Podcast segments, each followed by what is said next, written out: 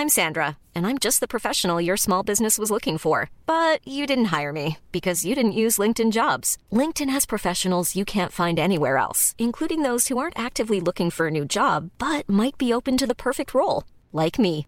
In a given month, over 70% of LinkedIn users don't visit other leading job sites. So if you're not looking on LinkedIn, you'll miss out on great candidates like Sandra. Start hiring professionals like a professional. Post your free job on linkedin.com/people today. Le podcast est lancé aujourd'hui avec Pierre Le Sieur. Bonjour Pierre et bienvenue sur le podcast biomécanique officiellement. Salut Jérôme, eh ben merci beaucoup de m'inviter. C'est un plaisir, c'est un plaisir. Bon, tu me disais. euh, Alors tous mes invités, enfin pas tous, mais ça dépend. Mais il y en a quand même pas mal qui sont, euh, qui peuvent être, euh, qui peuvent être surpris quand ils sont invités parce qu'ils considèrent que par rapport à d'autres, ils n'ont pas la même visibilité ou pas les mêmes choses à dire. Mais euh, ça, je pense que c'est un petit peu biaisé parce que j'ai reçu évidemment des invités, euh, surtout récemment, euh, qui ont fait, euh, qui ont fait un carton, que certains ont fait polémique. Euh, et mais ça reste quand même euh, marginal, tu vois. C'est toujours des événements, tu vois. Je pense à, je pense à Dieudonné par exemple, qui est probablement l'invité le plus, le plus, enfin le plus gros que j'ai eu sur le podcast et qui est absolument une bénédiction que je puisse l'avoir eu en podcast. Mais voilà, ça reste très marginal. Et la plupart du temps, moi, euh, comme je le disais, puis ça me permet d'introduire un petit peu le l'épisode, le podcast, je vais demander de présenter tout ça, mais comme ça, je pour un peu ceux qui suivent le podcast, euh, pour qu'ils co- qu'ils connaissent un peu, un peu les coulisses aussi, euh, c'est que moi j'ai une condition où j'ai, disons que j'ai j'ai un un truc particulier, c'est que j'ai envie de passer du temps avec la personne, à discuter, à essayer de comprendre un petit peu ce qui se cache. Euh, donc des fois des sujets nutrition avec des gens qui sont pas forcément très connus, mais qui ont qui ont un, qui ont un parcours, qui ont des choses à dire.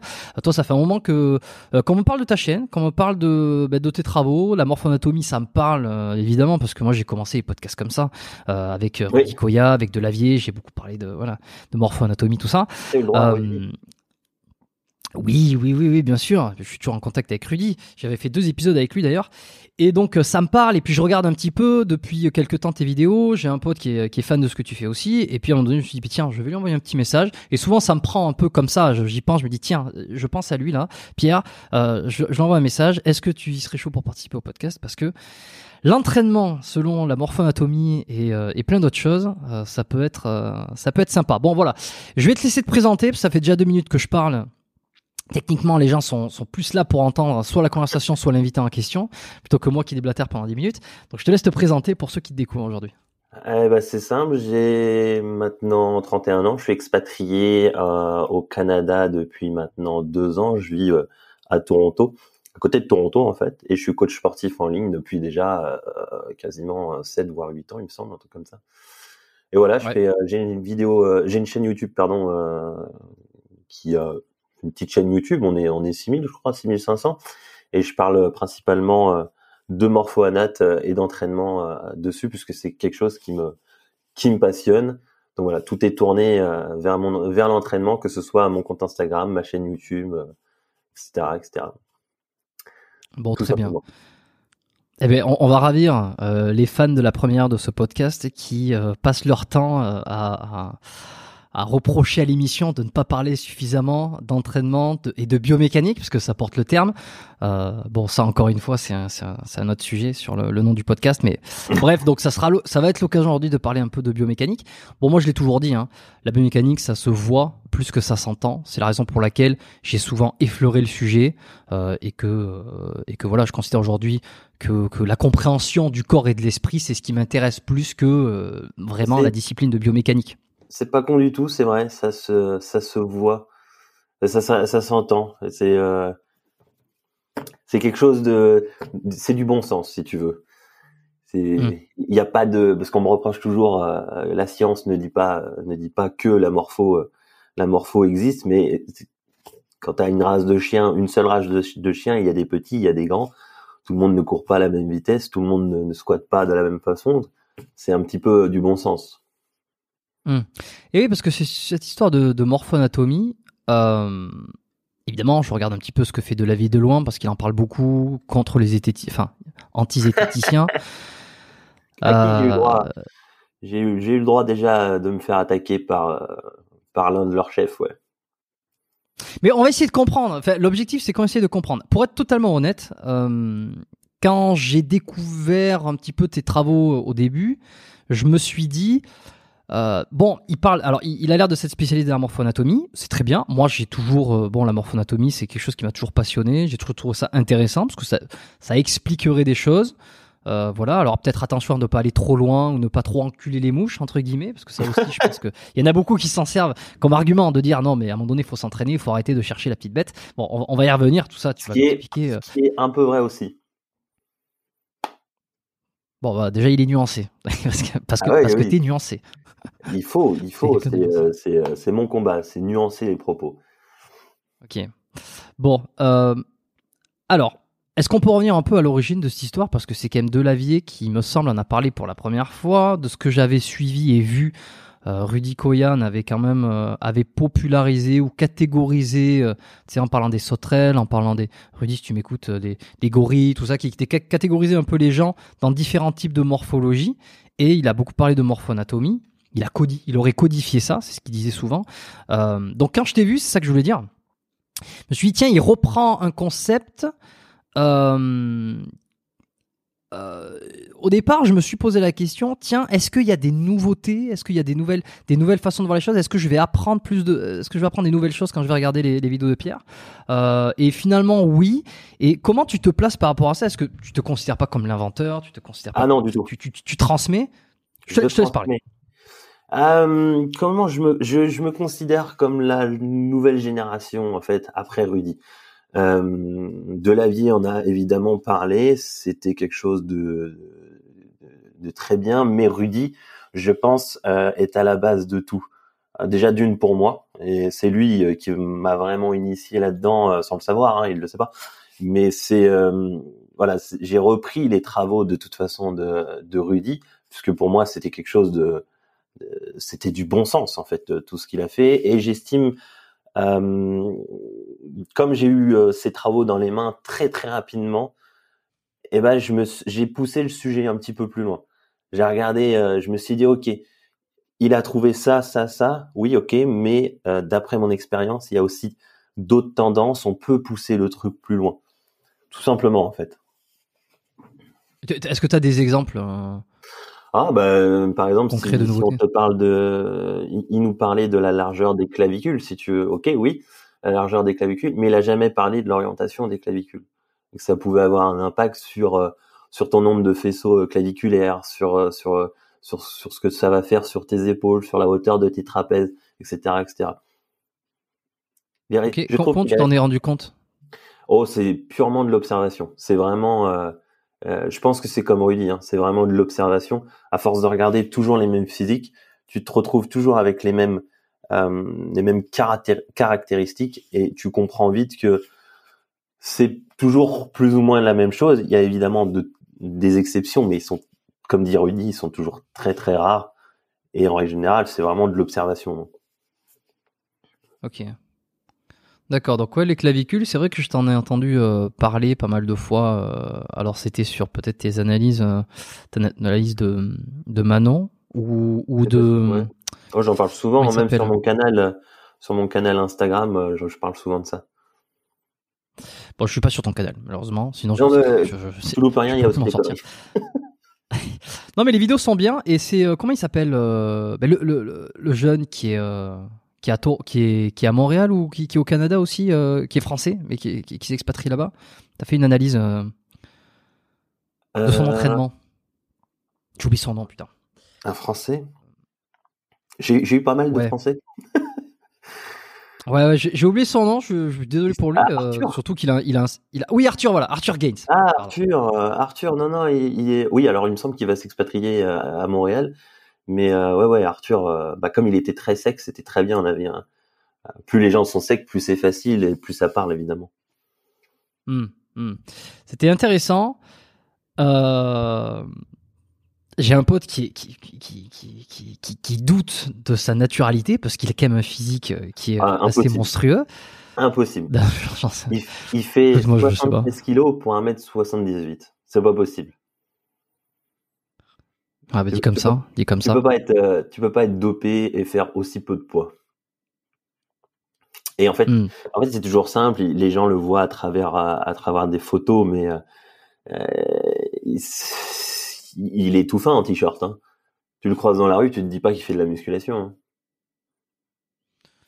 C'est vrai, euh, ça dépend. Euh, s'il est dans. Alors, si, ah, il était très sec euh, quand tu as fait la les, vidéo. Les natis, les, les, natis c'est pas contre eux. C'est moi aussi, je suis pas laissé par là.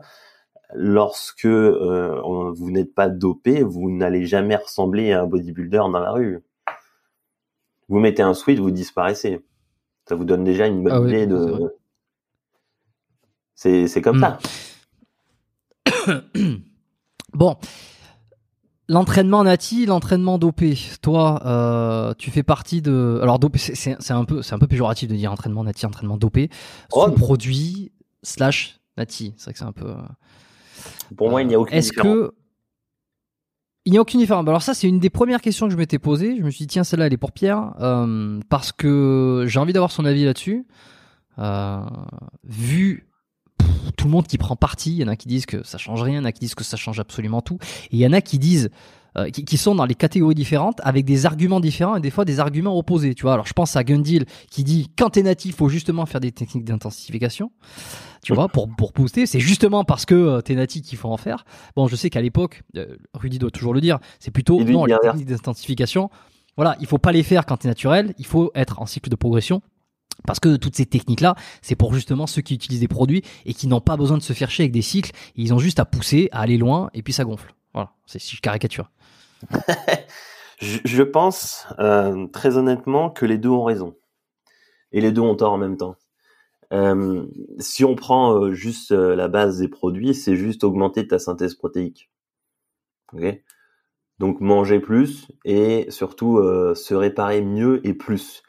Donc je vois pas pourquoi ça changerait quelque chose à ton entraînement. C'est pour ça qu'il va faire que euh, ça va changer quoi que ce soit. Le, principe de base reste le même. Donc au final, euh, pourquoi on s'entraînerait différemment sous prétexte qu'on récupère euh, soi-disant mieux, voire plus? Pour moi, ça n'a absolument aucun sens. Et tu parlais des techniques d'intensification. je pense que c'est pour absolument tout le monde quand c'est fait toujours au bon moment, de la bonne manière. C'est-à-dire que t'as pas t'en as pas besoin, sauf si que tu sois dopé ou non. C'est euh, pour moi c'est quelque chose de, en fait, tout est comme ça à l'entraînement. C'est il faut nuancer absolument tout. Euh, une personne a besoin de telle chose, ton voisin n'aura pas besoin. Euh, le voisin d'à côté, il aura besoin de d'autres choses encore, etc., etc. Et j'aime à dire qu'on est, euh, on est 8 milliards sur Terre, il y a 8 milliards de façons de faire.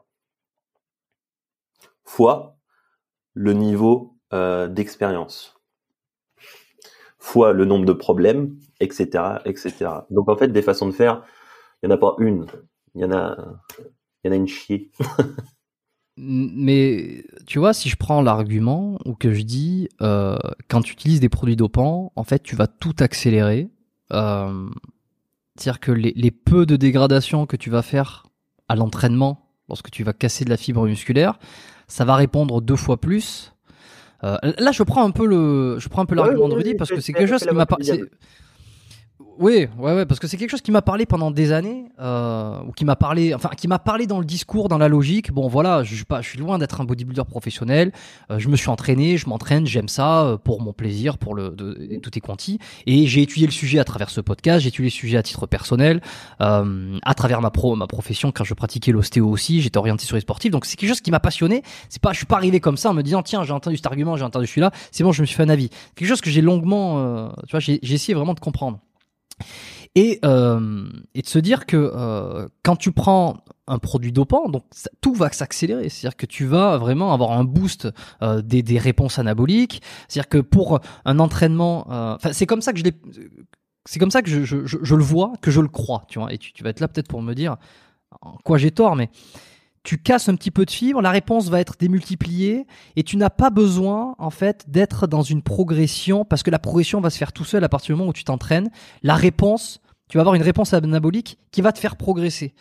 Euh, là où quand tu n'utilises pas de produits dopants, il va falloir que ton stimulus soit à la bonne hauteur ou disons soit suffisamment important pour créer une réponse qui va être naturelle et en fait que tu ne peux pas tu ne peux pas cheater, tu peux pas tu peux pas avoir une réponse qui est, qui est, qui est, qui est au-dessus euh, de ce qui peut être en, en naturel. Voilà. Qu'est-ce que tu J'ai une réponse à ça. Je pense vraiment que euh, ce que tu penses, pour le coup, c'est légitime. Hein. Je comprends, mais je pense que c'est vraiment lié au fait qu'on voit depuis des années. Euh, en fait, on ne retient que les bonnes génétiques. Mais des mecs qui s'adoptent dans les salles, il y en a, euh, il y en a bien plus que ce que les gens pensent. Et si les gens le savaient, ils se diraient bah oui, mais non, c'est pas possible. Tout simplement parce que la plupart du temps, on ne se souvient que sur qui ça a marché. Sauf que la réalité en est tout autre en fait. La plupart du temps, ça ne fonctionne pas parce que l'entraînement justement n'est pas bon. T'as beau prendre des produits, si l'entraînement n'est pas bon, si le stimulus n'est pas fait correctement, c'est pour ça que je me bats contre le training, tu n'auras pas la réponse voulue, que tu sois dopé ou non. Et ça, je le vois depuis depuis des années. Ça fait des années que je m'entraîne, ça fait 12 ans. Euh, des mecs dopés, j'en ai vu plein, mais des mecs dopés sans physique, j'en ai vu bien plus que des mecs dopés avec un physique. Donc pour, pour moi, toi, tu penses qu'il y a un, il y, a un, il y, a un biais de sélection, il y a un biais de visibilité. C'est-à-dire que par rapport à. C'est ça. Comme toutes les études, il y a un biais de visibilité. C'est la même chose. C'est qu'on retient que ceux sur qui ça fonctionne. On va prendre l'exemple, euh, euh, avec tout le respect que je lui dois, euh, Nathan Mozango, son training, tout ce qu'il partage en training. Pour moi, c'est une aberration. C'est euh, non, pas du tout. Pourquoi? Pourquoi? Pourquoi? Pourquoi? Parce qu'il y a, y, a, rien qui va. Les prises ne sont pas bonnes, les angles ne sont pas bons, il y a rien qui va pour son anatomie, euh, l'ordre des exercices, etc. Pour moi, il n'y a rien qui va. Mais il répond super bien. Il répond super bien. Même si il fait des trucs dangereux, mais ça répond quand même. Et on ne, retient que ça. On ne retient que ça. Si, je te dis, on, on prend deux personnes, on prend Nathan Mozango et on me met à côté, et je lui dis il ne sait pas s'entraîner euh, correctement, attention, euh, les gens vont me dire euh, bah oui mais lui il est musclé. On va retenir que ça. Donc c'est lui qui aura raison. Or si on fait faire ce que fait Nathan sur un nombre important de personnes, la plupart du temps ils vont tous se blesser. Mais pas Nathan. Parce que Nathan, non seulement il est fort au niveau que ce soit articulaire, tendineux et musculaire. Mais des mecs comme ça, il y en a un sur. Mm. Il y en a, tu, vois, un, un Nathan Mozango, c'est un Stéphane Matala. C'est un Maxime Yedes. Mais il y en a trois, là. Sur tous les millions de personnes, les milliers de personnes qui regardent Stéphane, Nathan, etc. Tous les autres à côté, euh, on est des, on est des, gros fragiles. On est des gros fragiles, que ce soit tendineux, musculaire, articulaire mais on ne retient que ce que fait Stéphane, que ce, que, fait Maxime ou, euh, euh, ou, Nathan, malheureusement. Je me souviens avoir entendu Nathan qui disait il y a quelques années, c'est un truc que j'ai retenu, euh, que lui il répondait très bien aux séries courtes pour les bras. C'est un truc qui m'avait marqué, je sais pas pourquoi, parmi tous les trucs qu'il avait pu dire ou qu'il avait pu montrer sur sa chaîne YouTube. À l'époque, il faisait des vidéos, je crois qu'il n'en fait plus du tout aujourd'hui, j'ai pas vérifié. Euh, il a un peu il a disparu de YouTube, c'est dommage. Et il est toujours euh, actif sur Insta. Il a un physique de, de barge. Alors il a arrêté, il a recommencé, il a arrêté, il a recommencé. Il a un très très gros physique. C'est euh, c'est hallucinant. Bon. Euh, et alors il disait ça voilà que que lui, pour lui, il répondait très favorablement aux séries courtes et, lourdes pour les bras. Et à l'époque, je m'étais dit, euh, il n'a aucune. Bah, pareil, tu vois, c'est toujours en train de te poser la question. Oui, mais si ça se trouve c'est la génétique. Oui, mais si ça se trouve c'est les produits. À quel point, à quel point cette raison-là elle est valable? Est-ce que c'est pas biaisé? Bon, ça c'est des questions qu'on se pose tous, en tout cas que je me suis posé à, l'époque, sans être trop dans le. Tu sais, il y a toujours qui disent oui, arrêtez de, arrêtez de réfléchir à ça et entraînez-vous. Mais c'est pas le problème. On peut aussi essayer de se demander qu'est-ce qui est vrai, qu'est-ce qui est pas vrai, tu vois, et, et, et, s'entraîner, essayer de faire les choses bien. Mais euh, ça m'avait marqué et euh, et donc euh, et donc je m'étais demandé mais et, après, j'avais réfléchi. Je m'étais dit, s'il dit ça, c'est qu'il a dû tester plein de choses et que visiblement il répond à ça. Donc, c'est pas forcément des conneries, tu vois. C'est pas forcément que biaisé. C'est absolument pas des conneries. Le neurotypage existe. Si on prend un biceps, tout bête, euh, entre toi et lui, euh, la grosse différence, ce sera euh, son nombre de, fibres de type 1 et 2. Donc lui, il est potentiellement fait pour les séries courtes, donc des fibres de type euh, de type euh, rapide, que toi, tu seras peut-être de fibres lentes, tout simplement. Donc tu vas répondre mieux aux séries longues et lui aux séries courtes. Donc en fait, il a, s'il le dit, c'est non seulement qu'il a testé, mais il a certainement raison en plus de ça, parce qu'il se sent mieux comme ça. Et en fait, c'est tout simple, que ce soit euh, l'entraînement pour tout, hein, pour tout dans la vie, mais dans l'entraînement surtout, euh, ou même dans le sport, c'est on se dirige toujours vers ce en quoi en effet. Tu vois? Si, si aujourd'hui, euh, si, si aujourd'hui Nathan euh, a performé euh, dans le body et a atteint un tel physique, c'est parce qu'il était doué pour ça. Tu vois? Si comment, je sais pas moi, si Nadal a gagné 20 grands chelems, c'est parce qu'il était fait pour ça. Si Usain Bolt court 900, en 9 secondes, c'est parce qu'il était fait pour ça. Donc en fait, euh, tu, fais toujours, en règle générale, euh, si, tu, ne te blesses pas, tu feras toujours ce pourquoi tu es fait dans la vie. Pour moi, c'est quelque chose de naturel, si tu veux. Je vois très bien. Je pense qu'effectivement, pour ceux qui sont au top, les champions, tout ça, c'est évident que les mecs, ils ont, euh, sont nés pour. Ils sont faits pour ça. Hein. Ils sont nés pour. Bon, voilà, mais c'est le principe. Alors, on est un peu dans la morphoanatomie. Hein. C'est morphologiquement. Euh, pourquoi t'es fait? C'est vrai que si t'as des jambes longues, mais encore que je sais que ça, il y a, y a plein de, il y en a qui essaient de contrecarrer ça. Bon, on va peut-être y revenir on a le temps, on a le temps pour essayer de, de comprendre et de débroussailler tout ça. Mais euh, mais néanmoins, il y a quand même des. Euh, enfin, moi, je suis absolument persuadé, et pas que dans le sport, hein, dans plein d'activités euh, euh entrepreneuriales aussi, euh, que je fais pas toujours les choses pour lesquelles je serais fait entre guillemets, tu vois.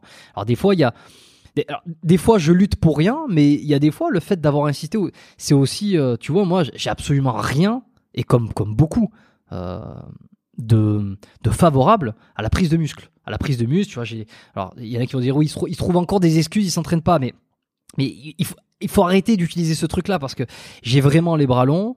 Euh, j'ai une, j'ai pas du tout une, un potentiel énorme en termes de, j'ai les, os très fins, euh, voilà. Donc euh, j'ai beau pousser, non, je suis pas grand, non, 1m75.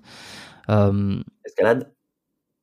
Ouais, tu vois. Et pourtant l'escalade, j'en ai rien à branler et j'adore aller au gym faire des séries, tu vois. Et je suis pas fait pour ça. Et pourtant, ben, j'aime ça. Voilà. Parfois, il suffit d'essayer, tu sais, et de se rendre compte qu'on aime bien parce que ça marche bien. Tu vois ce que je veux dire? C'est-à-dire que tu essayes un sport et tu un sport et tout bêtement, tu te rends compte que bah, finalement, euh, comparé aux autres, ça marche bien. Tu vois? Tout bêtement. Je sais pas, moi, tu fais une activité toute bête à côté de tes copains euh, à côté de tes copains et toi, euh, curieusement, tu, tu y arrives très très bien. Bah, potentiellement, ça va te donner envie d'en faire parce que justement, ça a très bien marché. Tu vois ce que je veux eh dire ben, euh, Oui, oui, bah, bien sûr, je, bien sûr, oui, je, on, est, on, est pas, on fait pas toujours ce pourquoi, en effet, je parle du point de vue sportif pour le coup, mais parce qu'on parfois, il y a une différence. Enfin, J'aime bien le dire aussi, c'est qu'il y a une différence entre ce qu'on veut et ce qu'on peut avoir. Et c'est pareil dans, dans la musculation. Tout le monde me dit, ouais, je veux des gros bras. Oui, d'accord. Mais est-ce que tu peux? Tu vois? Tu me parlais de Nathan. Nathan, il peut. Et il s'est même pas posé la question, il a des gros bras. Toi, tu veux des gros bras Oui, d'accord. Mais est-ce que tu peux bah, Si tu me dis que tu as les bras très longs, je vais pas te mentir. Ça va être difficile. Ouais, alors et je peux faire euh, je peux faire l'avocat du diable en disant euh, ouais, mais quand on veut, on peut. Il y en a plein qui sont partis avec des avec des, des handicaps, des retards et qui ont quand même réussi à passer outre euh, à force de travail, d'abnégation. Alors là, en général, je demande un truc tout bête, c'est donnez-moi un exemple. Donnez-moi un exemple aujourd'hui d'un type qui a des bras longs et qui aura des très gros bras. Alors là, si on se focalise spécialement, alors j'ai pas préparé, donc je sais pas. Non mais non non bien sûr, mais il y en a qui vont trouver, il y en a peut-être qui vont trouver. Hein. Ah bah, je, leur, demande, euh, trouvez-moi un type avec des bras très longs et avec de très gros bras. Tu trouveras, euh, à mon avis, jamais. Par contre, euh, tu trouveras certainement des types qui auront un, très très gros soulevé de terre, parce que hmm. forcément, ça amène une facilité à ce niveau-là, ou un très gros dos tu vois, parce que tu es fait pour le tirage, etc., etc. Donc en fait, euh, c'est ça le problème. Euh, je sais que je me fais attaquer là-dessus, par exemple, mais ce que les gens comprennent pas, c'est que moi, je vous mens pas. Euh, je suis réaliste en fait. Quand je vous dis que tu auras les bras longs et que tu n'auras jamais de bras, c'est pas c'est pas que je veux pas. Je voudrais bien que tu aies des, des gros bras si tu veux, mais tu n'y arriveras pas. Est-ce que c'est pas élitiste. Est-ce que les, les, débutants, les débutants doivent euh, entendre ce discours euh, parce que l'argument qu'on a tous entendu, c'est mais si tu décourages dès le début, tu empêches certains de en fait d'avoir une, une, espèce d'illusion et cette illusion là fait qu'ils vont progresser à un niveau qu'ils n'auraient pas imaginé ou en tout cas qu'ils n'auraient pas atteint euh, si on ne les avait pas bridés dès le début, tu vois. C'est toujours et, c'est un peu le discours. Et d'ailleurs, regarde, il y a une autre théorie. Il y a deux choses. J'enchaîne. Et ensuite, tu me diras euh, la, théorie que j'ai que j'ai aussi pensé, que je pense toujours sur certains sur certains phénomènes. Tu vois, donc j'essaie de, je suis nuancé moi aussi. Je me, je me déplace d'un côté de l'autre, ça dépend, mais. Suis là pour le débat. Euh, c'est bon, sans, sans débattre, hein, c'est plus pour échanger, essayer de comprendre et faire éclore des idées. Euh, c'est les gens qui ne sont pas spécialement doués et qui aiment et qui vont se battre, ce sont eux qui vont se blesser. Qui vont, qui vont, non, il, est, malin. Alors, qui, ce sont eux qui vont, euh, qui vont avoir des obstacles, qui vont être obligés de comprendre le pourquoi, qui vont essayer de s'adapter, qui vont monter en connaissance, qui vont monter en adaptation. Et finalement, j'ai toujours pensé que celui qui est moyennement doué, c'est celui qui a potentiellement, euh, alors ça dépend le nombre de pratiques, le, nombre de temps consacré, mais c'est celui qui aura le plus de connaissances et peut-être qui aura eu la marge de progression la plus importante comparativement à quelqu'un qui est fait pour, euh, un peu qui est talentueux et qui ne va pas forcément utiliser ce talent-là. Ah et, tu vois, ce truc se dire, en fait, est-ce que les champions, ou parmi les champions, il y a bien sûr ceux qui sont avantagés, mais il y a aussi ceux qui ne sont pas complètement avantagés et qui ont dû faire tous ces efforts-là pour aller grappiller et dépasser ceux qui sont avantagés. Et ceux-là resteront euh, pros euh, pour certains, mais pros en bas.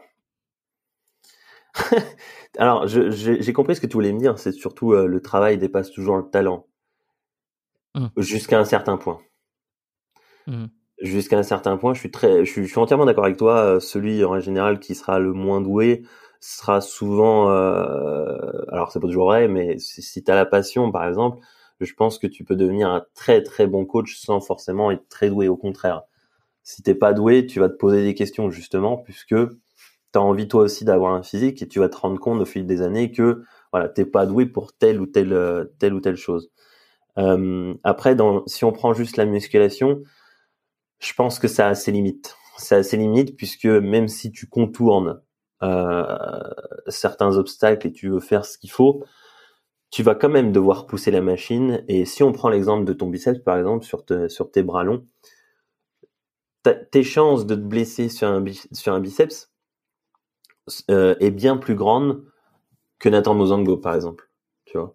Et si tu veux pousser la machine, pas forcément tu t'exposes, quoi qu'il arrive, à avoir des soucis.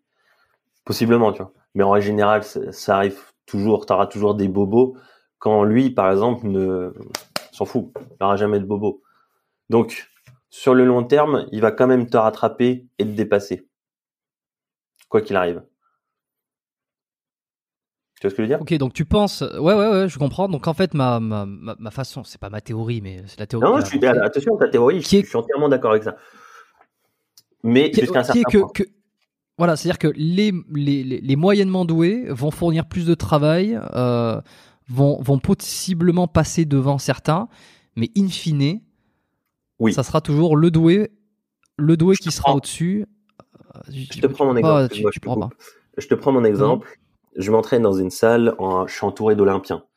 Euh, c'est une très grosse salle, il y a que des champions. Euh, voilà. Si je prends mon intensité à moi, euh, comparé à la leur, Vincent et moi, on les met dans les choux sans problème. Mais Vincent Duty. Vincent Duty, excuse-moi. Mais pour ceux qui. Oui, pour ceux qui suivent. Euh, mais à côté de ça, ils sont bien plus gros que moi. Ils sont bien plus gros, ils sont bien plus forts. Et, euh, et ça, tu, tu n'y pourras rien. Pourtant, on se fait mal comme pas possible. Oui, bah, je, Moi, vois. je connais. Non mais je, je- ce que tu dis là, je, je le connais. Alors à mon humble, à mon très très mais très humble niveau, avec un pote, on est pareil. C'est-à-dire que on n'a pas du tout l'impression de se branler à la salle. Euh, je veux dire, on s'entraîne. Alors euh, on fait différents types d'entraînement. euh, euh, pendant longtemps, on s'est entraîné façon façon hypertrophie. On constate, on constate. Je, suis- désolé. Le nombre de personnes qui nous ont dit. alors je parle de nous deux, mais je parle de. Ça, correspond à plein de gens. Des gens qui ont dit mais tu t'entraînes pas comme il faut, ou alors tu mets pas assez d'intensité, tu t'entraînes mal, etc. On en a eu encore récemment des gens qui disent ça et des gens qui prennent des produits en plus. Alors c'est pour ça que c'est toujours très drôle. Et, euh, et, et- mais je suis désolé, on, on s'entraîne pas moins intensément, moins truc. Donc ce que tu dis là, euh, je pense que des tas de gens le constatent. Ils disent mais attends, mais à un moment donné, faut arrêter. Il y a pas de secret, bordel. Et, et c'est ça le problème. C'est ça le problème. C'est aujourd'hui, c'est que ça biaise euh, euh, ce que peuvent faire les, les produits en fait. C'est pas les produits le problème, c'est ta génétique le problème. C'est juste que le mec en face qui a la génétique et qui prend des produits, il va t'exploser. Il va exploser son, ton niveau sans problème, alors que toi tu vas t'arracher et lui il va en faire, que la moitié. Mais c'est comme ça. T'y pour rien. T'y pourras rien. Regarde, euh, on prend un autre exemple. Stéphane Matala, à 17 ans. Stéphane Matala à 17 ans, euh, juste le niveau de départ, il y a énormément de garçons qui voudraient avoir juste le niveau de départ. Mais non, non, c'est pas possible. Ce mec était né pour faire de la viande. C'est comme ça. Ouais, ouais. ouais. C'est comme ça. Alors c'est vrai qu'il l'avait présenté sur une vidéo où je sais plus. où, Ouais. euh, Et rajoute à ça du travail, comme fait Stéphane, t'exploses. ouais, c'est vrai qu'il a un physique, euh, Ah, il a un Stéphane. physique euh, incroyable. Il a un physique incroyable. Euh, euh, pour en avoir parlé. Alors c'était avec euh, avec From Human to God, euh, j'en avais parlé parce qu'il il suit, il suit pas trop trop le body, mais il, il me semble de mon souvenir. Par contre, il était aussi bluffé euh, par le physique Ah de. Stéphane, quoi. Euh, Et tout le monde Etienne, est, les hein. croiser en, en vrai, forcément, euh, ça fait drôle. Et moi, j'ai des body open à la salle, ça fait, ça fait toujours drôle, même si je m'y suis habitué. Bon, Mm. là, c'est, c'est des mecs qui sont énormes, qui, j'ai un souvenir là récemment, euh, euh, comment il s'appelle, euh, Kin, Beastwood sur, euh, sur Instagram, sur Instagram, un truc comme ça. C'est un type de 150 kilos, il fait 1m86, un truc comme ça, il est immense, immense. Euh, il est sur la même poulie que moi. Moi, je fais attention à prendre mes sangles. Euh, je fais attention à l'angle que je prends. Voilà, je prends une charge quand même assez lourde pour moi. Attention, on s'entend. Lui, il rajoute euh, 4 ou 5 plaques, sans sangle. Il fait même pas attention à l'angle qu'il prend. Il fait ça n'importe comment. Il est énorme. Et c'est ça qui est dommage, parce que si un type comme ça s'entraînait super bien, ça donnerait des bon déjà que c'est un monstre, mais ça donnerait des, des trucs euh, incroyables. Mais qu'est-ce qui, euh, comme dirait, qu'est-ce qui vous fait penser, monsieur, que, que, que cet homme ne s'entraîne pas bien, vu qu'il a déjà un gros physique? Alors après, bon, c'est ton, ton travail Bah, d'expliquer. euh, Je l'ai jamais vu transpirer. je l'ai jamais Il vu pas transpirer. de- Peut-être pas de gland temps. dessus d'Oripar. Il prend son portable euh, euh, entre les séries, il papote, il a toujours le sourire. Quand nous, on est en train de, on est en train de suffoquer avec Vincent parce que on vient de tirer comme des dingues. Euh, voilà, c'est. euh, Mais c'est bon, c'est un peu triste comme constat parce que finalement, euh, je veux dire, ça sert à rien, quoi. Je veux dire, so- so- soit tu prends, soit tu prends pas. Euh, terminé, bonsoir. Les jeux sont faits, quoi. En comme fait, les jeux sont faits avant même de démarrer. Ah, c'est sûr. euh, Ah, c'est- sûr et certain, les jeux sont faits avant même de démarrer. Ça, c'est une certitude. D'un point de vue, attention, je parle d'un point de vue musculaire, prise de muscle. hein. Euh, sur d'autres sports, on va prendre l'exemple, euh, je sais pas moi, euh, la motocross. Bon, évidemment, faut le tempérament, mais sur des sports comme ça, le snowboard, etc. Je pense que si vraiment on te met sur un snow ou sur une moto à 3 ou 4 ans, tu vas être conditionné pour ça. Encore une fois, tu vas habituer ton cerveau à faire ça. Tu ne vas faire que ça. Et à 20 ans, tu seras extrêmement doué puisque tu n'auras fait que ça. Tu auras 20 ans d'expérience alors que tu auras 23 ans, tu vois. Euh, Est-ce que tu penses que le, le, le bodybuilding, parce qu'on parle quand même de ce sport-là, euh, effectivement, tu, tu fais bien de préciser, hypertrophie, euh, création de muscles, parce que dans, dans, dans l'entraînement, de manière générale, euh, ça inclut un peu tout, hein, je veux dire la, la force, l'altéro, oui, le, oui, powerlifting, le crossfit, voilà, tu vois. Donc là, là on parle là uniquement de d'hypertrophie. Euh, Est-ce que le bodybuilding, ça serait pas le sport où la génétique compte le plus euh... C'est le sport où la génétique compte le plus. C'est certainement là où t'es fait pour ou non. T'es fait pour déjà d'une. Euh, il faut, mine de rien, la structure, la structure osseuse. Et en plus de ça, il te faut les capacités physiques à faire du muscle. Et en plus de ça, le mental. Ça fait déjà. C'est-à-dire Il y en a déjà euh, deux où tu peux rien. Soit tu es né avec, soit tu es naissant. Quand tu dis le mental, tu fais référence à quoi euh, exactement? À la discipline, à ta discipline, à le fait de, le fait d'aller euh, d'aller à la salle tous les jours pour serrer les dents. Ça c'est. Est-ce que tu as besoin de de ça à tout prix Par exemple, là, tu donnais l'exemple de celui qui était très doué, qui transpirait pas, qui prenait son portable. Est-ce que lui, il fait preuve d'une grande discipline? Ah bah il fait il est bodybuilder professionnel donc au moins dans la diète dans tous les cas il est discipliné ça c'est sûr. Euh, après dans l'entraînement euh, souvent c'est ça le problème c'est que les mecs sont tellement doués euh, que l'entraînement c'est vraiment bâclé. Là on a vu Regan Grims le dernier coup donc euh, bodybuilder professionnel open qui fait Olympia. Il est resté euh, quelque chose comme je suis arrivé à la salle il était déjà là je suis reparti il était toujours là. Euh, mais il a fait, euh, entre temps, il a fait euh, pec, épaule, bras, dos, dans une seule séance. En fait, il fait n'importe quoi. Il fait n'importe quoi, mais mais il est là, il est là et et le peu qui pousse, bah il pousse plus fort que toi. le peu qui tire, il tire plus fort que toi et et gros comme pas possible. Regan Regan Grims. Yes. Ouais, il est, euh, il est connu, parce qu'il a, il a un physique de barge. Il s'entraîne dans sa salle, lui. Ouais, ouais, il est dans ma salle. Bah, en fait, il, il, est à Las Vegas euh, le plus souvent avec son coach, mais, euh, mais ça, lui, il est d'origine d'ici. Et puis sa, sa compagne maintenant était au Pure Muscle, donc il, il, est revenu là pour les fêtes. Ok. Bon, je montre des photos à l'écran là. Alors malheureusement, comme je te disais là, comme j'arrive pas à raccorder sur le logiciel, tu peux pas voir les, les photos, mais ce qui. Bah, ça, c'est ce type-là, c'est mon quotidien entre Antoine Vaillant, euh, lui, euh, et tous les autres Olympiens qui sont là, euh, qui passent. On a vu Urs, on a eu. de toute façon, il y a tout le monde qui est passé dans cette salle. Comment elle s'appelle cette salle? Le Pure Muscle and Fitness. Pure à Toronto, donc. À Toronto. Burlington, c'est à côté de Toronto. Ok. Et ouais, euh, donc euh, ce mec là, Regan Grims, je me souviens, euh, je sais pas, une des premières fois que je l'avais vu. Enfin, ce qui m'avait étonné, moi, c'est que le mec avait pris terrible. Bah, c'est un peu comme cet animal. Hein. Je l'avais quitté pendant un ou deux ans parce que je, à l'époque, je regardais un peu les blogs qu'il faisait. Et puis je l'avais revu après, je m'étais dit, mais qu'est-ce que c'est que ça? Comment Enfin, je veux dire, c'est malade, malade. Alors lui, pour le coup, Regan, pour le coup, il est il est bien suivi, autant comme comme Quint, euh, non, mais euh, Regan, pour le coup, il a un coach, euh, Sarcev, avec qui il s'entraîne tous les jours, tous les jours. Donc là, niveau training, c'est quand même plus suivi. et puis, et puis, je sais plus ce que je voulais dire, j'ai perdu. bah ça, ça te reviendra, tu, tu me diras quand ça te revient.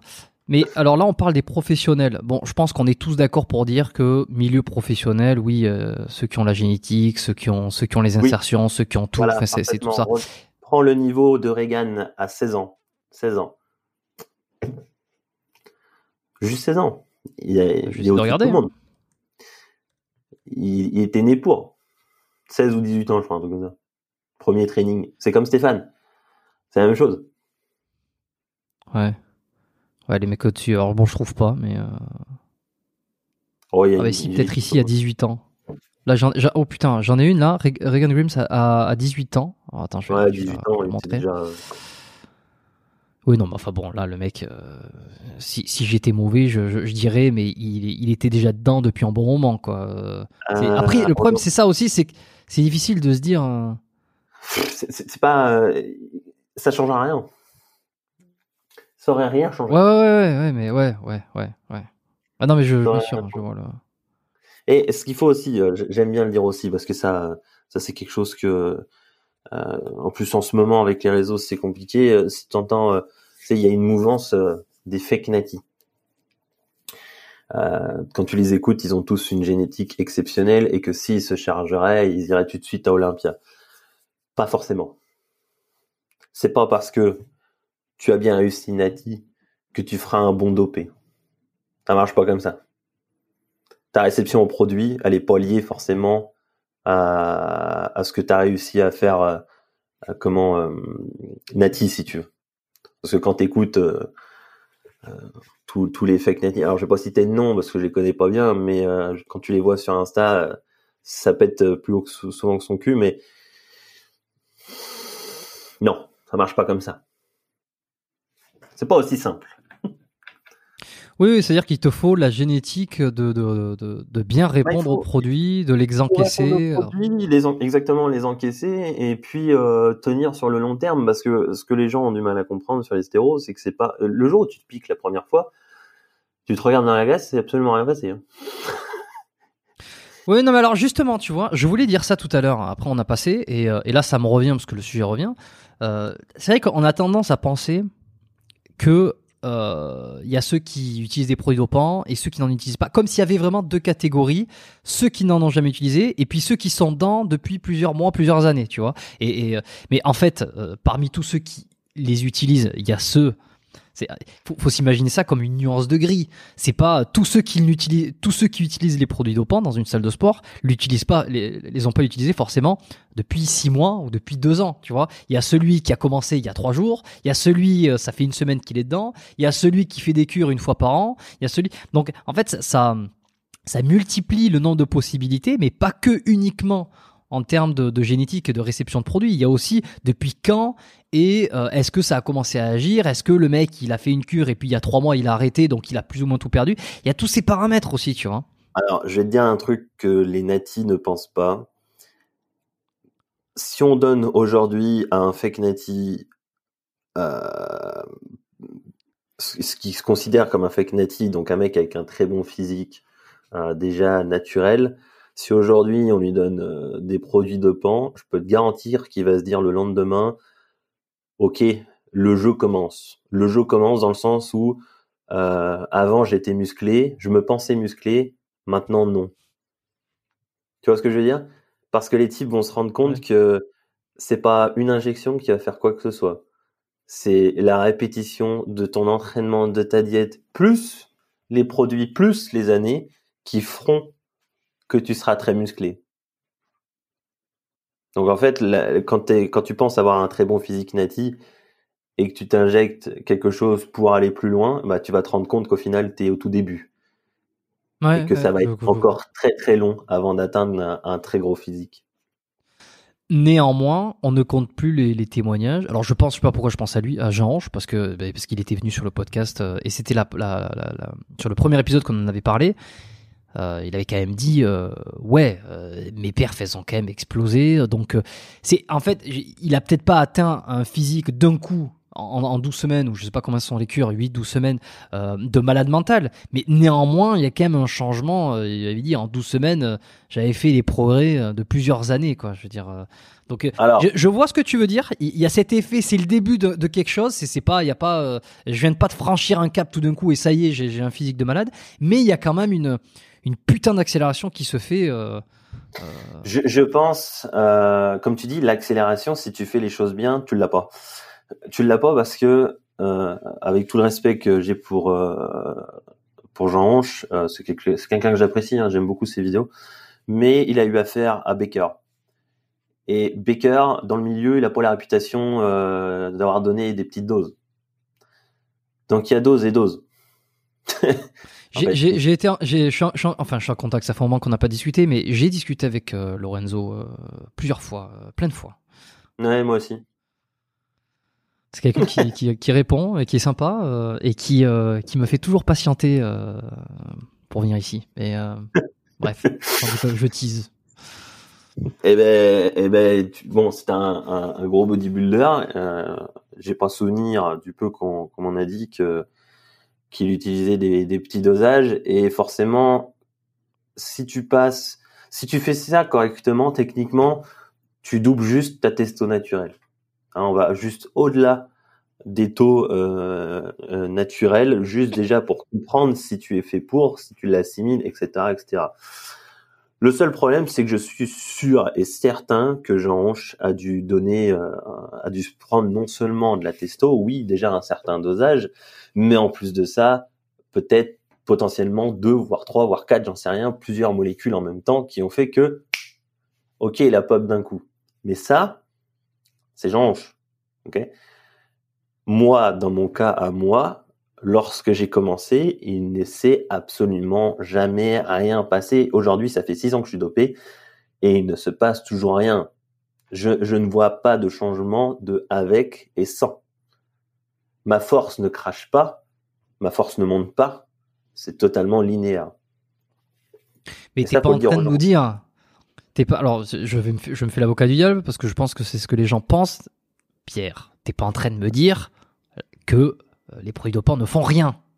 Ah non, il y a un peu cette idée. Je pense qu'il y a un peu cette idée qui pourrait se dégager, qui est euh, un peu soit la minimisation, soit le fait de. Non, de mais, si, si ça sert à rien, pourquoi tout le monde en prend Tu vois, c'est un peu ce. Du tout, loin de là. Ça, c'est sûr que ça va t'aider à aller au-delà, mais il faut bien, il faut bien comprendre que ce n'est pas euh, tout le monde qui va prendre 10 kilos sur la balance euh, sur, la sur le premier cycle. Euh, si je prends juste mon cas, il y a 6 ans, je faisais 86 euh, kilos. Aujourd'hui, là, j'en fais 95. Oui, j'ai totalement changé euh, de composition corporelle, mais j'ai jamais pris 10 kilos d'un coup en 12 semaines. C'est ce que je veux dire? Alors, attention, euh, je me suis jamais mis aussi 3 grammes dans le sang. C'est peut-être... C'est pour ça que je te dis que Peut-être que ça vient de là aussi du le kick euh, d'un coup où les gens prennent autant de kilos. Mais euh, après, évidemment, il y a la comment tu, tu réceptionnes les produits. Mais il faut bien comprendre ça aussi. C'est que, et j'ai des clients, c'est pareil. Hein. Ils sont en cycle, ils prennent pas de poids.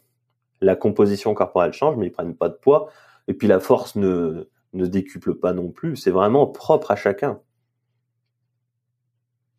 Est-ce qu'il y a vraiment, vraiment une, une, si grande différence, une si grande disparité entre les individus? Euh, ah Oui.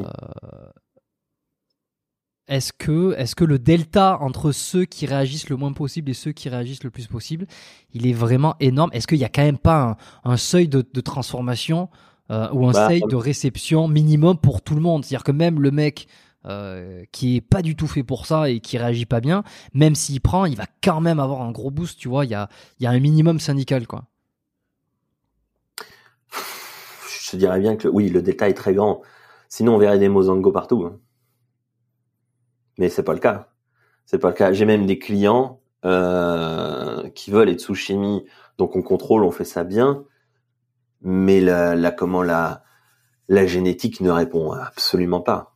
Pourtant, la diète est faite, le training est fait, tout est fait, mais il se passe pas grand chose. Bon, là, faut laisser tomber. Bah, c'est ça. Je leur dis, hein, en général, je leur dis, bah, ce qui se passe le plus souvent, c'est qu'ils me disent, tout bêtement, bah, il faut en mettre plus. Ah non. Si, avec rien. classique. Si, voilà, si avec rien, t'exploses pas, oublie l'idée d'en mettre plus, ça va rien changer. Ouais, et puis l'idée, euh, je pense que dans cette situation-là, c'est de se dire non, mais attends, c'est tout le monde qui ment en fait. Euh, tout le monde prend plus, donc il faut que je prenne plus. Exactement. schéma de, réflexion. C'est souvent ce qui se passe. C'est souvent ce qui se passe, mais euh, non, non, c'est non, non. Faut vraiment comprendre ça. Et, le, le body là-dessus, c'est en salle quand les gens parlent de produits, c'est souvent ils ont toujours des des idées, alors que non, c'est vraiment propre à chacun. Il y en a qui répondent, il y en a qui répondent pas. Et les gros génétiques d'aujourd'hui, euh, même Stéphane, même Nathan, euh, tous ces gars-là, quoi qu'il arrive, Nati, il vous aurait explosé. Ça, ça, c'est une certitude. ça, c'est une certitude. Euh, Donc, par chance pour nous, ils ont touché à ça et ça donne de très gros physiques. C'est beau à voir. On a ça, tu vois. Mais Ronnie Coleman, à 18 ans, immense. Immense tu, tu vois les photos où il faisait du power, il est énorme. Hmm. Par contre, euh, mais tu vas-y. tu peux pas, tu peux pas nier quand même le fait euh, qui a aussi un. Alors on couvre un peu tout. Bon, on, reviendra peu sur la, la morpho-anatomie après parce que j'ai des questions. On, on, a zappé une question, on a zappé un truc que j'avais et je me l'ai noté, donc on y reviendra. Mais bon, là, là, on est dessus. Euh, c'est un peu la magie de ces podcasts. On sait jamais où c'est que ça va aller. Bon, souvent sur les, les, les sujets, euh, ouais, qui, qui, me, qui me. bon, bref. Tu peux pas nier que il y a quand même. Alors, je comprends, je comprends ce truc de se dire, euh, ok, il y en a qui répondent pas, il y en a qui répondent à des petites doses, il y en a qui vont devoir prendre plus pour répondre. C'est la loterie. Euh, ok, personne n'aura quelque chose à dire par rapport à ça. Mais il y a, un autre truc qui est, mais combien de mecs mentent? Ah. édulcore la vérité sur les dosages parce qu'il y a un truc de se dire non mais moi j'ai ce physique là avec le peu de dosage que prend. Regardez euh, euh, et puis après bon il y a tout le, tous les conflits d'intérêts les marques euh, qu'est-ce qu'ils ont à vendre etc et on parlera de ça après parce que c'est c'est c'est hallucinant. Mais c'est à dire que je, je, le savais mais c'est toujours surprenant. C'est toujours surprenant parce que j'en ai eu des preuves plein de fois récemment ces derniers mois de mecs qui mentent mais qui mentent mais mais c'est si tu veux c'est c'est euh, mais comment comment on a sur les dosages et sur le fait qu'ils prennent quelque chose ou pas tu vois ah. et que ah, euh, et qu'ils disent qu'ils prennent rien alors... je pensais que ça avait disparu ça quand même. Mais non mais bordel mais mais, mais tout le monde et alors je sais pas si c'est un biais euh, un biais de perception que j'ai ici mais tout le monde est sous-produit. Mais toutes les gonzesses sont sous-produits dans les salles. Mais ah, c'est hallucinant. Mais c'est c'est et, et comment, comment aujourd'hui il y a aussi peu de personnes oui, mais qui ont, qui ont zéro valeur. C'est-à-dire qu'ils vont te, ils vont te jurer sur la Bible, ou sur les parents, ou sur, ou sur les enfants, ou sur tout ce qu'ils veulent, qui n'ont jamais rien utilisé, qui ne le, qui ne le font pas, qui ne le feront jamais. Et en fait, tu apprends quelques temps plus tard par preuve que oui, ils utilisent. Et puis, et là, tu te dis, mais, mais putain, mais, mais en fait, on est vraiment dans un monde, mais ne croyez personne. Et je ne supporte pas avoir ce discours. Je ne supporte pas avoir le discours complotiste qui est tout le monde ment, il faut faire confiance à personne. Mais euh... force est de constater, tout le monde ment, il faut faire confiance à personne. Il y a le problème de la musculation, c'est que ça, pour les mecs souvent, c'est que ça touche euh, à leur ego. Ils sont musclés, ils se font aduler et le plus souvent, euh, ils sont prêts à mentir juste pour se faire aduler. Honnêtement, c'est souvent pas que les mecs, hein. Ah, pas que les mecs évidemment, mais c'est quand même plus rare chez les femmes. Mais chez les mecs, c'est souvent comme ça. Et puis, euh, et puis les dosages. Alors les dosages dans le body, euh, c'est vrai que c'est c'est assez particulier parce que le plus souvent, euh, t'as les gros, t'as les très gros qui vont te dire la vérité, et il y a les très gros qui vont dire, bah non, moi, 500 euh, mg de testo, euh, je suis comme ça. Eh, te fous pas de ma gueule.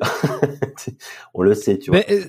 C'est à un moment donné ce que disait un peu The Rob quand il essayait de se révolter, quand il voyait des dosages qui pour lui lui paraissaient complètement insensés par rapport au physique, euh, des fois qui c'était trop, trop bas, des fois au contraire c'était trop. Ça existe. Hein. Euh, par exemple, quand tu vois, t'écoutes des podcasts euh, sur les off de hum, comment de Chris Bumstead, je suis sûr et certain que voilà, il a pas de, de très haut dosage. Quand tu es capable de toute façon d'arrêter de t'entraîner six mois et puis de t'entraîner six mois et de regagner Olympia, T'as pas besoin de gros dosages. T'es né pour. Moi, j'ai vu Bumstead à Pittsburgh il y a huit mois. J'étais plus gros que lui. J'étais plus gros que lui, j'ai la photo. Euh, j'étais plus gros que lui. Mais il est revenu. Tu, l'as partagé cette photo? Ouais, elle est, sur, mes réseaux, je crois. Mais si tu veux, je te l'enverrai, tu la mettras. Euh... Bah, j'essaierai. Alors, euh, écoute, tu me l'enverras et puis euh, regardez dans la description euh, s'il y a un lien. Ouais, ouais, je le mettrai peut-être sur un drive ou je le mettrai sur le site du podcast. Et, mais non, il est revenu huit mois plus tard et je le savais. Quand je l'ai vu, je me suis dit, lui, il va regagner Olympia déjà d'une parce que génétiquement, il n'y a personne qui peut prendre, qui peut le prendre de dos. Mais c'est incroyable de répondre à ce point-là. Vraiment, on l'a revu. Euh, euh, on l'a revu deux mois plus tard euh, sur les réseaux, c'était plus du tout le même. Il avait repris l'entraînement, ça avait euh, hmm. incroyable. Vraiment, c'est ça que les gens, il faut qu'ils se rendent compte, c'est que la génétique, par exemple pour Bumstead, elle est folle, elle est vraiment folle. C'est comme ça. Bon, alors si on revient un peu sur la morpho-anatomie, non mais parce qu'il y a plein de choses, on pourrait rester, mais si on revient sur la morpho-anatomie quand même. tout à l'heure, je t'ai dit, et puis c'est un peu passé, est-ce que les débutants euh, devraient euh, ah oui. prendre ça en compte? Euh, Il y a deux, encore une fois, il y a deux écoles et pour, et pour le coup, tu vas peut-être pas rejoindre Rudy là-dessus parce que alors je cite beaucoup Rudy parce que j'ai beaucoup écouté et, ouais, ce qu'il a fait. J'ai jamais eu l'occasion. Alors je l'ai vu quelques fois, mais euh, il se souviendra pas de moi. Mais j'aime beaucoup, beaucoup Rudy. Tu, tu l'as pas parlé? Tu l'as jamais, t'as jamais changé? Si, on a discuté, mais c'était dans, dans, des salons et il y, a, y a déjà 6 ou 7 ans. Et euh, du monde, il en a eu, donc euh, je pense pas qu'il se souvienne de moi. Hmm. Bon, ben lui disait par exemple que euh, au tout départ, lorsque tu démarres la musculation, tu t'as pas besoin de t'enquiquiner avec un programme qui va être adapté à ta morphologie, parce qu'au départ, euh, tu as d'autres soucis. C'est gérer la coordination musculaire, commencer à, à, à, gérer la technique, à apprendre la technique, à savoir forcer, et sur des sur des exercices qui vont être plus ou moins généraux et c'est que au fur et à mesure que tu vas commencer à adapter que un discours qui me paraît censé encore une fois tu vas me dire tu fais l'éloge de Rudy je fais pas l'éloge de Rudy mais je veux dire à un moment donné des trucs qui sont censés ça, me paraît censé mais si ça ne l'est pas tu vas me le dire. Euh, voilà au fur et à mesure c'est un petit peu comme euh, on va prendre notre exemple là con mais tu commences une activité euh, tu commences à faire des vidéos tu commences à faire un podcast. Tiens voilà euh, rien à voir avec la, eh ben moi je dirais pas euh, on pose souvent la question on m'envoie des messages. Euh, moi je dis pas achète un micro qui va te coûter 500 balles euh, commence à, à, à, inviter des gens qui n'ont rien des gens qui sont très compliqués commence à avoir un planning non non non déjà tu prends des écouteurs d'iPhone euh, tu interviews ou tu fais des, des, podcasts avec deux trois personnes qui sont autour de toi, qui sont dans les thématiques que tu as envie de faire, et puis petit à petit, t'achèteras un Zoom H4, t'achèteras un SM58 ou un SM7B si tu veux te la péter et faire comme. Et puis, et puis petit à petit, tu vas investir dans du matos, dans des logiciels, etc., etc. C'est logique cette histoire, non? Oui. Et en même temps, je répondrai à Rudy, qu'est-ce qui t'empêche d'utiliser directement les bons exercices? Et de pousser et d'apprendre à pousser dessus Vous avez 4 heures. Eh ben ouais, mais je peux. Ben oui, non, mais bien sûr. Euh, est-ce que je peux aussi euh, Alors je pense à. Alors je vais pas les citer parce que j'ai pas envie de citer tout le monde non plus. Euh, et pour pour le coup, eux, ils sont contre parce qu'ils pensent que c'est beaucoup de branlage de mouches et que ça empêche les gens de s'entraîner, de pousser. bon voilà, je pense que c'est des arguments stupide, ça, aussi. Et que plus, tu le sais tôt, plus tu te brides en fait. C'est pas le moment de se brider, tu, te brideras plus tard. au début, tu ne peux pas te blesser avec 10 kilos. Voilà, voilà l'argument. Ce qui est vrai ce qui est vrai. Mais si tu continues dans, enfin, ce qui est vrai, oui et non en fait. C'est con, hein. oui et non parce que euh, en règle générale, dans la majorité des cas, évidemment, non, t'as pas de blessé, mais il y en a certains, oui. Il suffit de peu parfois. Hein. J'ai des types qui se sont blessés au bout de deux mois de muscu. Pourtant, il n'y avait pas lourd. Hein. Mais euh, enfin, il n'y avait pas lourd, pas lourd par, par exemple comparé à moi, mais il y avait lourd pour eux, tu vois. Et est-ce que c'est dû est-ce que c'est dû à leur morphologie ou est-ce que c'est tout simplement oh, la plupart du temps, pas bien? La plupart du temps, c'est dû à la morpho. Euh, c'est souvent dû à un surétirement. C'est souvent dû à ils se font des tendinites bêtement puisqu'ils choisissent des exercices euh, pas forcément qui sont mauvais pour eux, mais ils vont trop loin dans l'étirement. Et puis euh, une tendinite arrive, et puis euh, une deuxième. Et puis quand t'as une, ce qui est assez drôle, c'est que quand t'as une tendinite, forcément, t'essayes de de, de comment de t'entraîner autour et puis tu crées des déséquilibres, tu te crées des inflammations de l'autre côté puisque tu as compensé et puis euh, tu deviens cassé très rapidement euh, voilà, donc tu es obligé d'arrêter. Euh, t'arrêtes un mois, un mois et demi, ça va mieux, tu repars, tu te rentraînes trois semaines, puis hop, c'est revenu. Euh, tu, tu, suis un peu ce qui se fait, j'imagine. Enfin, je te pose la question, c'est presque une, question rhétorique, mais euh, un peu sur la physiologie, alors euh, sur les, le, le, le, process des tendinites, tout ça. C'est vrai qu'on en parle, on entend beaucoup parler. Alors peut-être que je suis les bons comptes aussi. Tu vois, je pense à Major Mouvement. Ça fait un moment maintenant qu'il rabâche. je le suis pas, mais je regarde ses vidéos. bon, et il n'y a pas que lui. Hein. Il y a aussi, bon, il y en a plein. Alors il y a un peu tout un peu la vague aussi de zététique que je regarde de loin, mais quand je dis la vague de zététique, c'est enfermer les gens dans un truc, alors que c'est peut-être pas des, des, des, défenseurs de la zététique, mais qui sont dans cette mouvance de l'adaptation, le corps s'adapte, la tendinite euh, et la résultante d'un euh, d'une trop grosse contrainte euh, qui n'a pas été fait assez progressivement et que finalement, tu vois, euh, que la tendinite serait pas nécessairement un problème d'étirement ou euh, je, te confronte un peu. Enfin, je te confronte. Non, je te pose la question. On, va dire, mais il le laisse pas en paix. Euh, j'ai une, une, réponse à ça. Tu feras un constat toi-même, mais je pense que tu l'as aussi, c'est que ces gens-là ne se sont jamais entraînés assez longtemps et lourd pour te dire, euh, pour avoir de, pour avoir ce genre de discours. En fait. Donc ils ne sont parce qu'ils ne se sont jamais blessés, ça n'existe pas. C'est souvent comme ça. Mais il suffirait de s'entraîner, je sais pas moi, 5 ans, 5 ans à fond, correctement, diète, entraînement, etc. Et on prend un truc euh, qui est absolument, à mon sens, pas fait pour toi, je peux te garantir que ça va mal finir. Tu vas, tu vas avoir des douleurs. Et et la plupart du temps, euh, ceux qui attaquent de la vie, euh, qui m'ont déjà attaqué, on peut, on peut le citer, moi ça, ça me dérange pas. Euh, il a fait une vidéo sur moi de 40 minutes. Mais ces types-là ne s'entraînent pas. ou du moins, ils ne s'entraînent pas dans l'optique d'atteindre un certain physique. Là où on a des gamins aujourd'hui qui ont 18 ans, qui ont trois fois leur physique, parce que ça fait déjà deux ans qu'ils sont passionnés, et qu'ils ont mis tout ce qu'il faut pour pouvoir atteindre ce physique-là et qui euh, voilà, il, déplace déjà de, de, lourdes charges à 18 ans et que si tu veux euh, performer et aller loin dans le temps, il va falloir faire attention. Mais souvent, ceux qui disent le contraire, ce sont des personnes qui euh, qui, n'ont même pas fait cette démarche-là. Tu vois, je, pense à, je, me souviens plus de son nom, mais il y en a un qui attaque le dos rond, euh, euh, celui qui est avec euh, Geek and Fit, qui attaque le dos rond à de lavier, mais cette personne-là ne s'est jamais entraînée.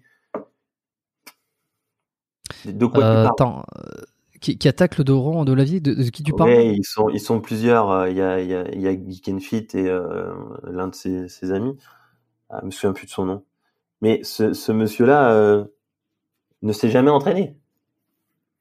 Tu, tu penses pas, tu, tu, tu penses pas, il y en a un que je, que je, que je connais, euh, puisque je l'avais invité sur ce podcast, et euh, on, est, on est en bon terme, et euh, j'apprécie les vidéos qu'il fait, c'est les chroniques de la douleur. Alors je sais qu'à un moment donné, non, il y a non, un pas, peu non, non, pas lui, cette mouvance. Il est très bien, lui. et lui, il est très bien, bon, ben... non, non, alors, nous écoute, content. Quand je dis je suis, il est très bien, attention, euh, je suis pas forcément euh, euh, d'accord avec tout ce qu'il dit, mais, mais, mais voilà, au moins, il nuance ses propos, etc. Et il est très bien. Quoi. Oui, non, non, mais bien sûr, j'apprécie les vidéos, j'apprécie ce qu'il dit. Et je, il, il, est, il est quand même un peu dans cette mouvance adaptation, euh, Doron, ouais, mais euh, enfin Doron, mais c'est pareil. Est-ce que est-ce qu'il a déjà tiré, euh, je sais pas, moi j'ai un client là actuellement, euh, il a 260 au terre. Il a, il a 24 ans. Est-ce que tu crois vraiment que euh, si je lui fous le Doron, ça va bien se passer. non, mais bien sûr, mais je pense que depuis le, le, début, en fait, euh, c'est un, pour moi, c'est un faux débat tout ça, parce que tout le monde a raison dans son contexte. Je, pense et en fait, la vraie question, la, la, vraie question euh, qui, qui, subsiste sur cette histoire, est-ce qu'on peut faire du doron, est-ce qu'on peut pas faire du doron, c'est pas oui, le corps peut s'adapter. Alors, je fais partie de ceux qui pensent que le disque s'adapte euh, bien moins vite euh, et enfin, donc plus lentement et peut-être de, de, de, de, moins bonne qualité qu'un muscle ou qu'un tendon. Euh, et la vraie question qui subsiste, c'était jusqu'à quand et jusqu'à et à quelle vitesse un disque s'adapte à une contrainte euh, de type Doron. C'est ça. Il y a certains certains qui vont dire eh ben, jusqu'à l'infini et puis d'autres qui vont dire eh ben, jusqu'à 20-25 kilos. Voilà. Ton raisonnement, c'est juste du bon sens. Je suis totalement d'accord avec toi. Euh, Geek and Fit a raison. Mais en plus de ça, euh, Delavier le dit que Geek and a raison. Il le dit à chaque fois que, euh, euh, par exemple, le, le disque s'adapte. Évidemment que le corps s'adapte, mais comme tu dis, jusqu'à quand? Jusqu'à quand? Jusqu'à quelle charge, tu vois? Et si on, si ces gens-là, par exemple, nous prennent l'exemple des strongman, etc. Mais l'élite des strongman, ils sont 20 sur Terre. Ils sont 20 sur Terre. Ils ont une ossature de, de colosse. Euh, je suis désolé, mais Geek and Fit, il, je sais pas, il fait un mètre, euh, je sais même pas quelle, taille il fait, mais pas du tout la même structure euh, qu'un qu'un Aftor, tu vois, la, montagne, rien à voir.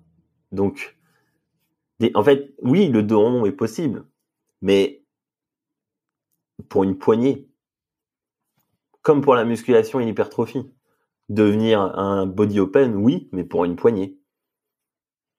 C'est tout. Tout le monde a raison. Qu'est-ce que ouais, bah oui, toujours, tout le monde a raison, plus ou moins selon le contexte et selon l'environnement. Euh, Exactement. c'est contextuel, comme dit, euh, mes amis. Euh, c'est quoi que tu entends le plus souvent, toi Parce que tu t'es fait un peu le défenseur, le pourfendeur de la morphonatomie. C'est-à-dire que tu l'utilises au quotidien, c'est ta façon d'entraîner, c'est ta façon d'expliquer les choses, donc c'est très mécanique. Voilà. Bon,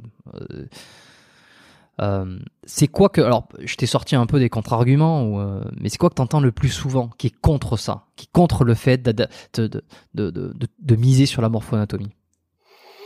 Bah c'est le plus souvent qui est celui qui revient c'est euh, celui qui a dit c'est si ton corps le permet tu peux le faire. C'est-à-dire si tu peux tendre le bras là actuellement tu peux mettre une charge dessus. Tout simplement. Mais mais mais, mais, mais non je, suis pas, mm. enfin si, mais je suis d'accord avec ça, mais jusqu'à, comme, comme je t'ai dit, jusqu'à un certain point, tout simplement. Et le problème, c'est que tous ceux qui disent ça, je, je, trouve ça stupide parce que il y a, il y a plus de gens aujourd'hui euh, qui vont te dire euh, euh oui, j'ai eu des douleurs, j'ai eu des douleurs, douleurs là, j'ai eu des douleurs à l'épaule. Voilà, s'il y a douleur, c'est qu'il y a un problème. Et j'ai l'impression que ces gens-là euh, t'expliquent ça comme quelque chose de. Alors, dernier coup, on m'a repris ça. On a dit que c'était quelque chose d'anecdotique. Bah oui, mais non. Si c'est quelque chose de chronique, c'est qu'il y a un problème.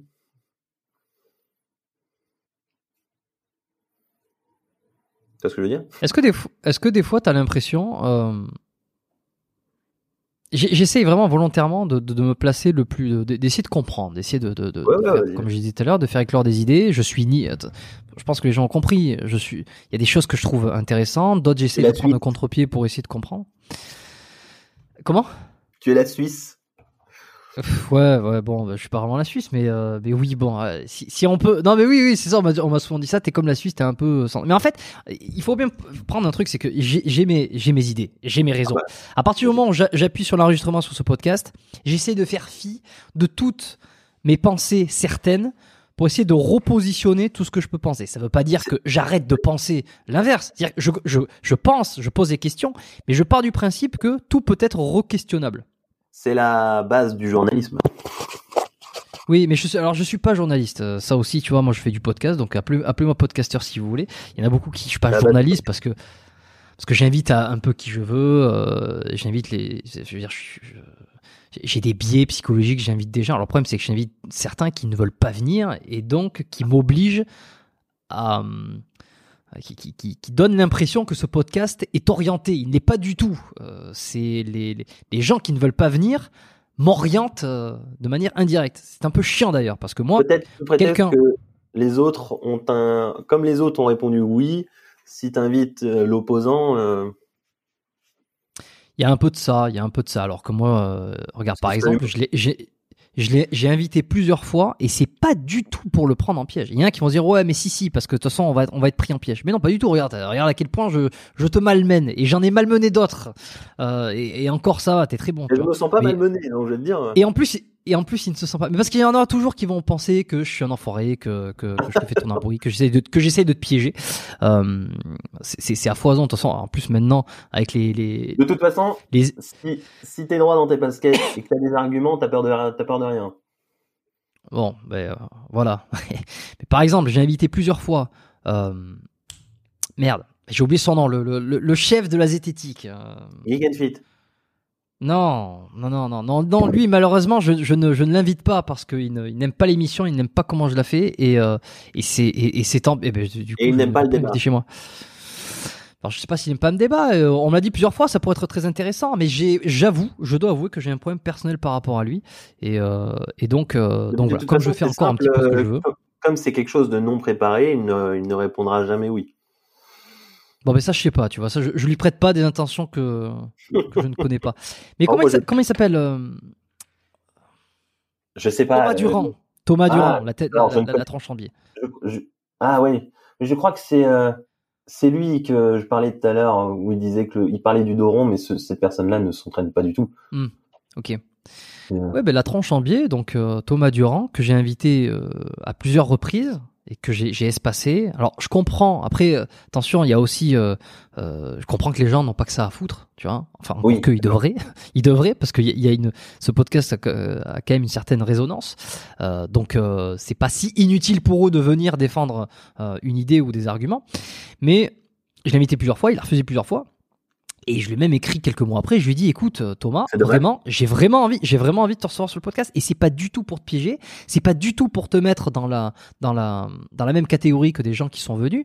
Non, au contraire, c'est pour comprendre. Parce qu'il y en a plein qui écoutent ce podcast, qui comprennent pas ce que c'est que la zététique exactement, et qui en fait ne sont, euh, n'ont qu'un côté de l'argumentation.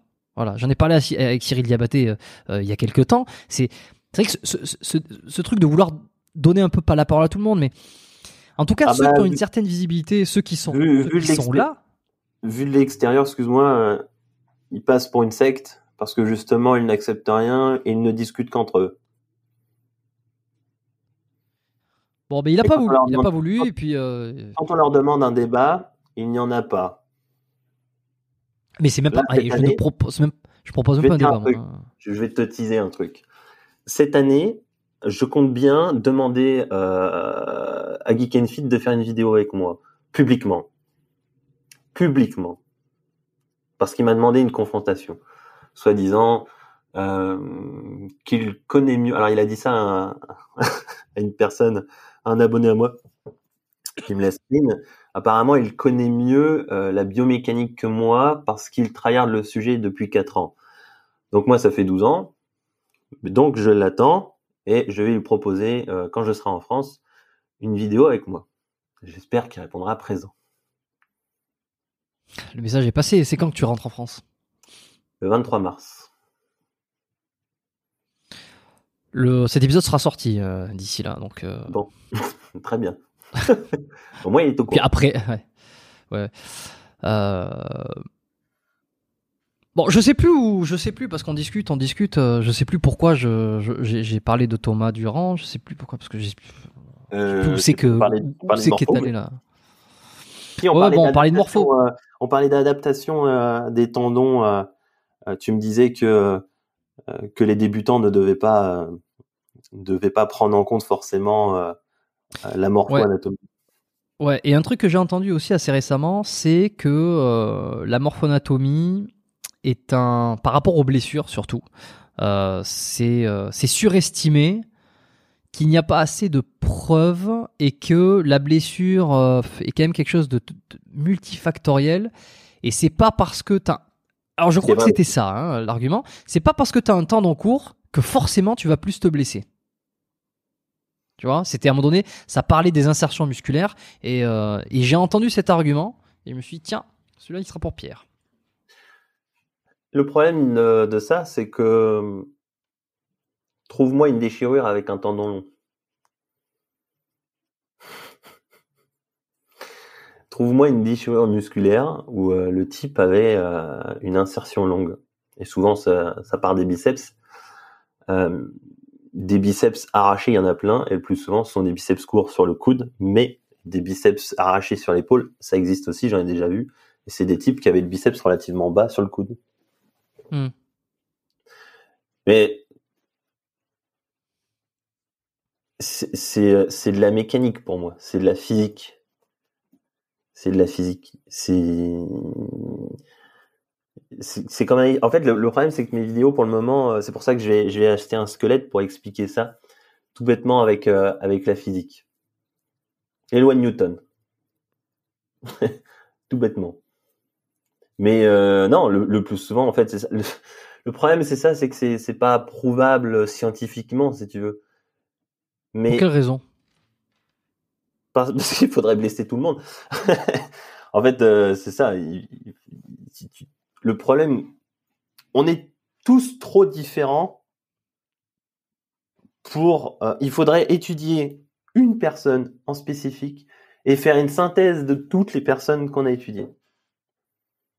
Tu vois ce que je veux dire? Il faudrait prendre, euh, par exemple, que des mecs d'un mètre 75, admettons, sans entraînement, leur faire faire le même entraînement pendant deux ans, trois ans, sur un gros panel, hein, 500 000 personnes, et puis faire une synthèse de tout ça. Qui s'est blessé? Où? Pourquoi? Le problème, c'est que c'est irréalisable. Ça, veut dire qu'on ne pourra jamais prouver non.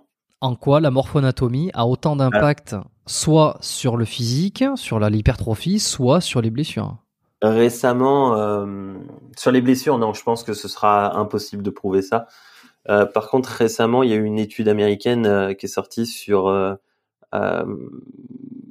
c'est lié à la morpho puisqu'ils ont regardé, ils ont comparé à deux groupes de personnes des grands et des petits, et ils ont comparé la vitesse de changement de direction en courant.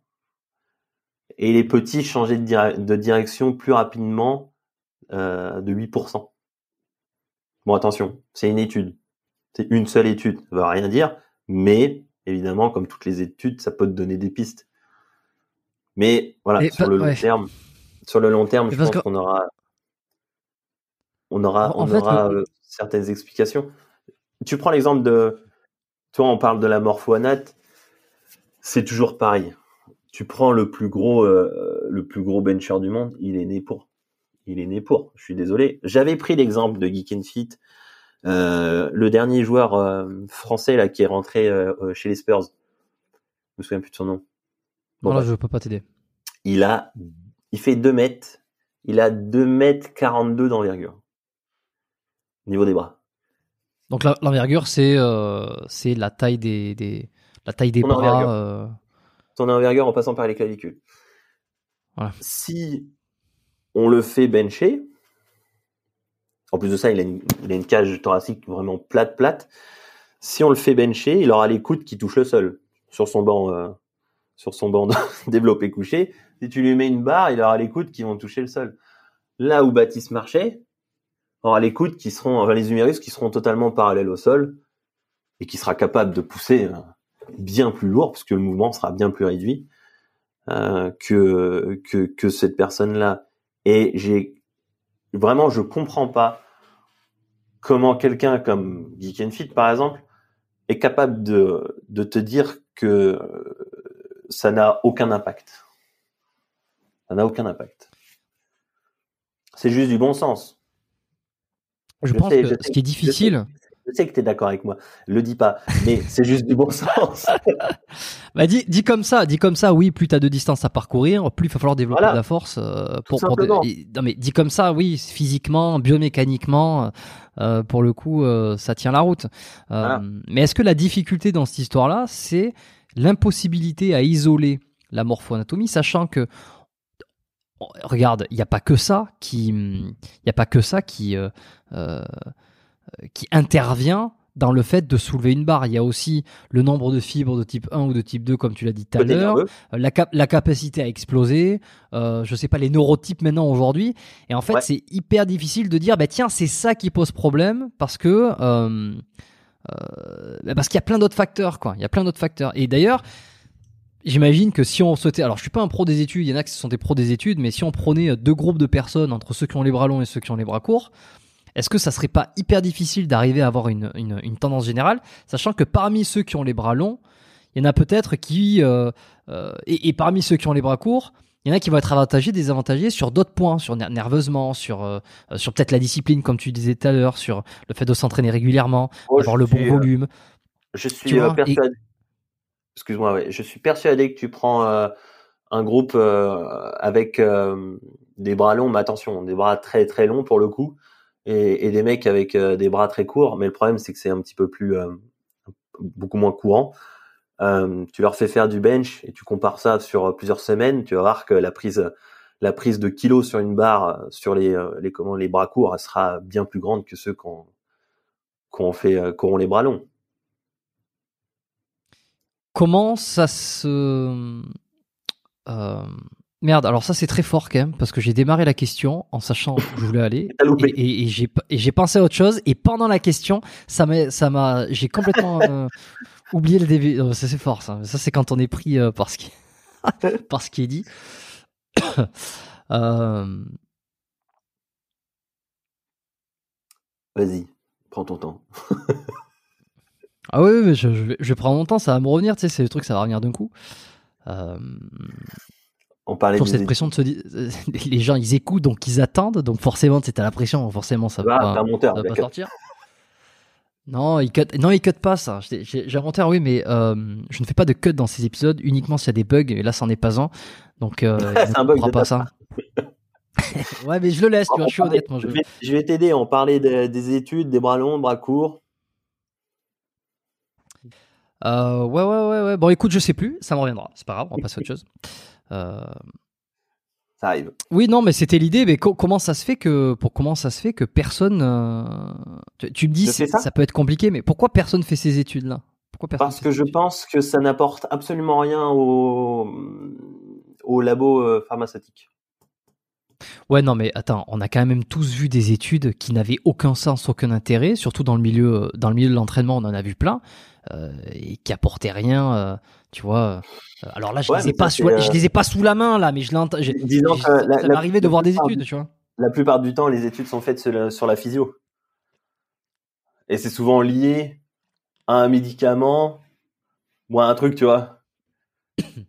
c'est souvent comme ça que ça se passe.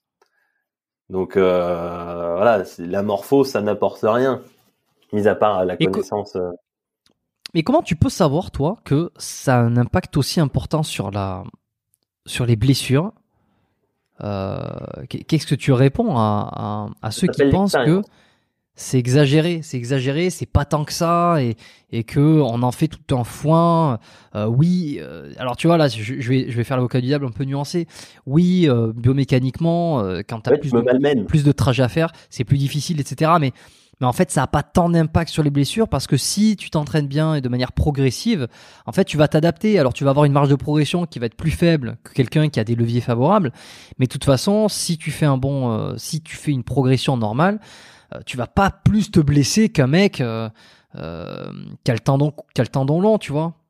Tu sais ce qu'on fait lorsqu'on lorsqu'il y a trop lourd sur un bench et qu'on en chie, tu réduis ton amplitude. Tu vois ce que je veux dire? T'as compris ce que je voulais en dire Ouais, bah c'est pour que ça soit moins dur. Exactement. Pour que ce soit moins dur. Parce que il y a un passage où ça va devenir dangereux et trop dur. Ben, voilà, c'est la nature. Mais en fait, c'est euh, c'est toujours pareil. Les gens qui nous disent ça, comme je te disais tout à l'heure, ne s'entraînent pas. Et dans euh, la communauté de tous les préparateurs physiques dans le bodybuilding, par exemple, tous mes collègues sont tous d'accord avec moi parce que non seulement c'est du bon sens, mais aussi de l'expérience. Et ça, encore une fois, ces gens-là ne l'ont pas. Ils lisent des études, oui, ok. Est-ce qu'ils ont des clients à haut niveau? Pas du tout. Pas du tout. Est-ce qu'ils ont des clients qui poussent de grosses charges? Pas du tout. Ça reste toujours des personnes, euh, pas des lambda, mais euh, j'ai du respect pour eux, il n'y a aucun problème avec ça, mais ce ne sont pas des personnes qui performent à haut niveau, qui n'auront pas de lourdes charges.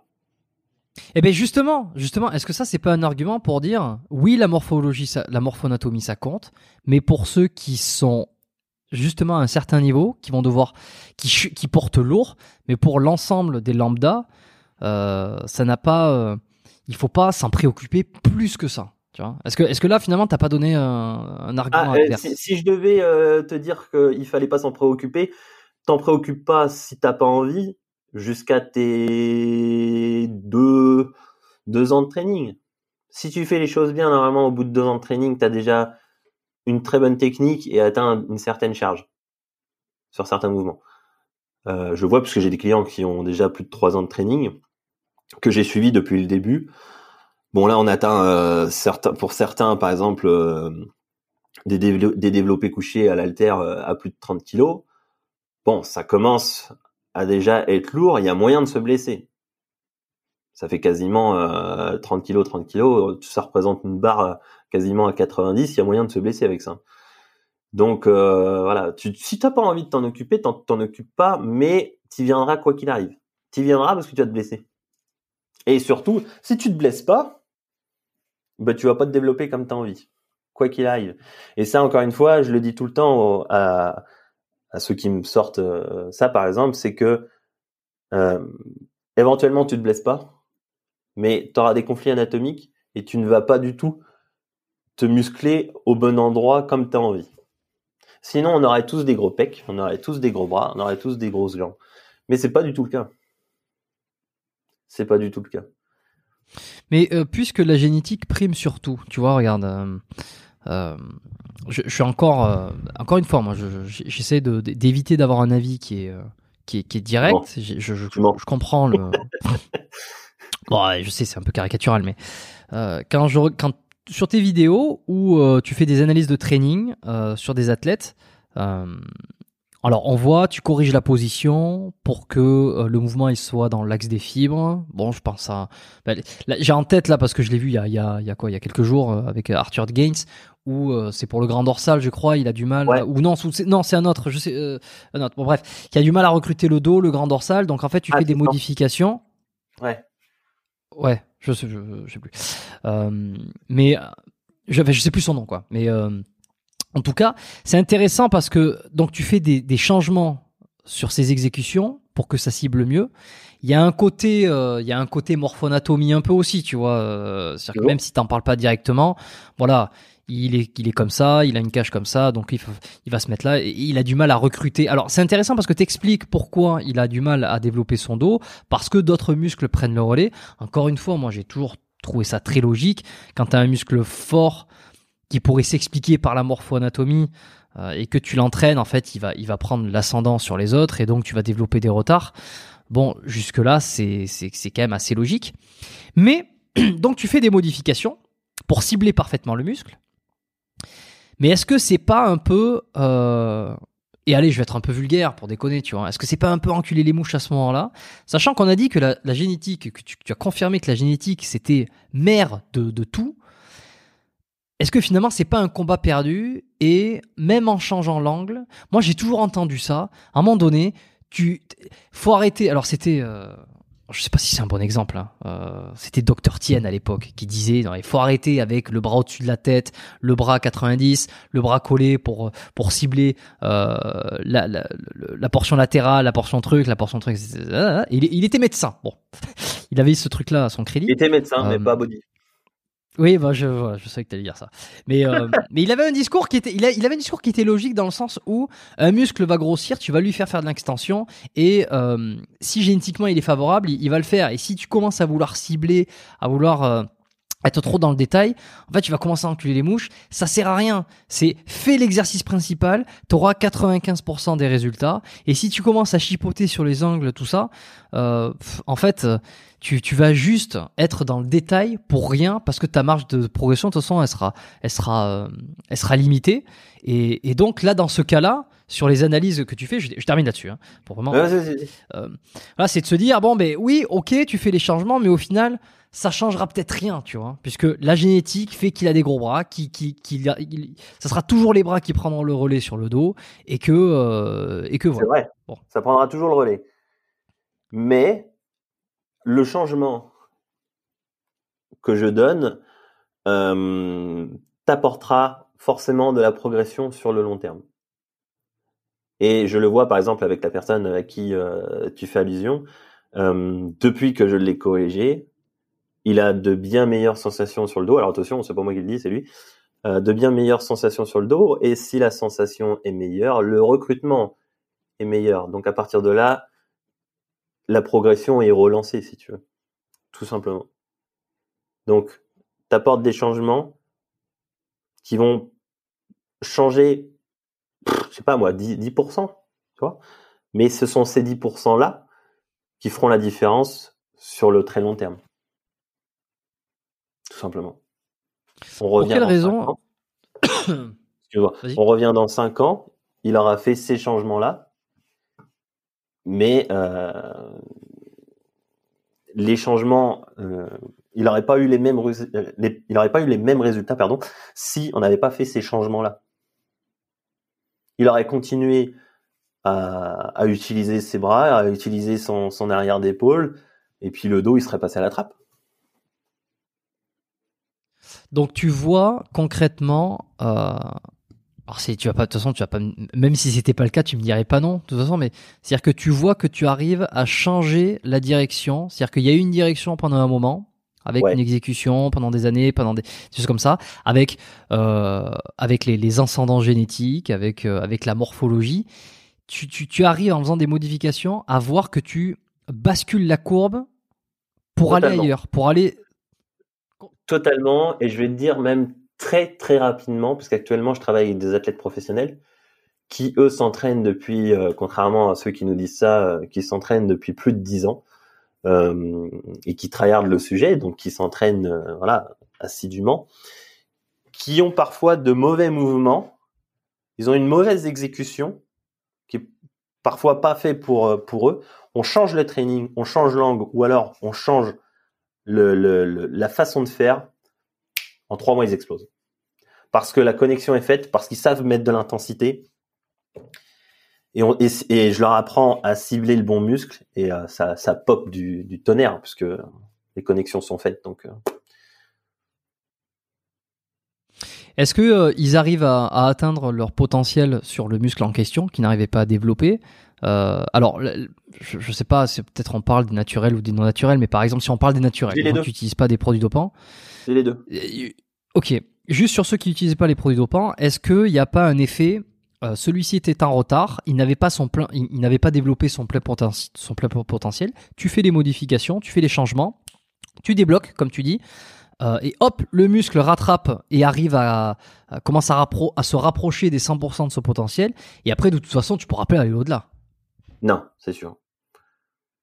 Ce sera difficile d'aller au-delà, mais euh, c'est sûr que naturellement, euh, tu me parles de la limite naturelle. ouais, bah tiens, euh, oui, indirectement, je te pose la question, est-ce que tu crois La limite naturelle, je pense qu'elle prend, si tu fais les choses bien, du moins, c'est pas la limite naturelle, c'est ta limite naturelle. Hmm. Si, quand je dis ta, c'est c'est global, ceux qui nous écoutent. Ta limite naturelle, je pense que elle est liée encore une fois à ta génétique. Certains vont l'atteindre en 5 ans, d'autres vont l'atteindre en 15 ans. Est-ce qu'il y a une limite? Évidemment qu'il y a une limite. Tu seras limité dans le temps, quoi qu'il arrive, parce que tu peux pas t'entraîner 20 ans en ayant 20 ans. Tu vois ce que je veux dire? Ton corps J'ai beaucoup, beaucoup entendu parler de la, la myostatine aussi, ou le. Ouais, aussi. il y a énormément d'hormones qui jouent, mais euh, c'est sûr que ton corps ralentit à partir de tes 30 ans. Euh, forcément, euh, ça devient plus difficile. Et puis, encore une fois, si tu as 40 ans, bah oui, tu vas gagner en qualité. Est-ce que tu vas prendre en volume Dit très difficilement. Surtout si ça fait 20 ans que tu t'entraînes. Tu vois ce que je veux dire?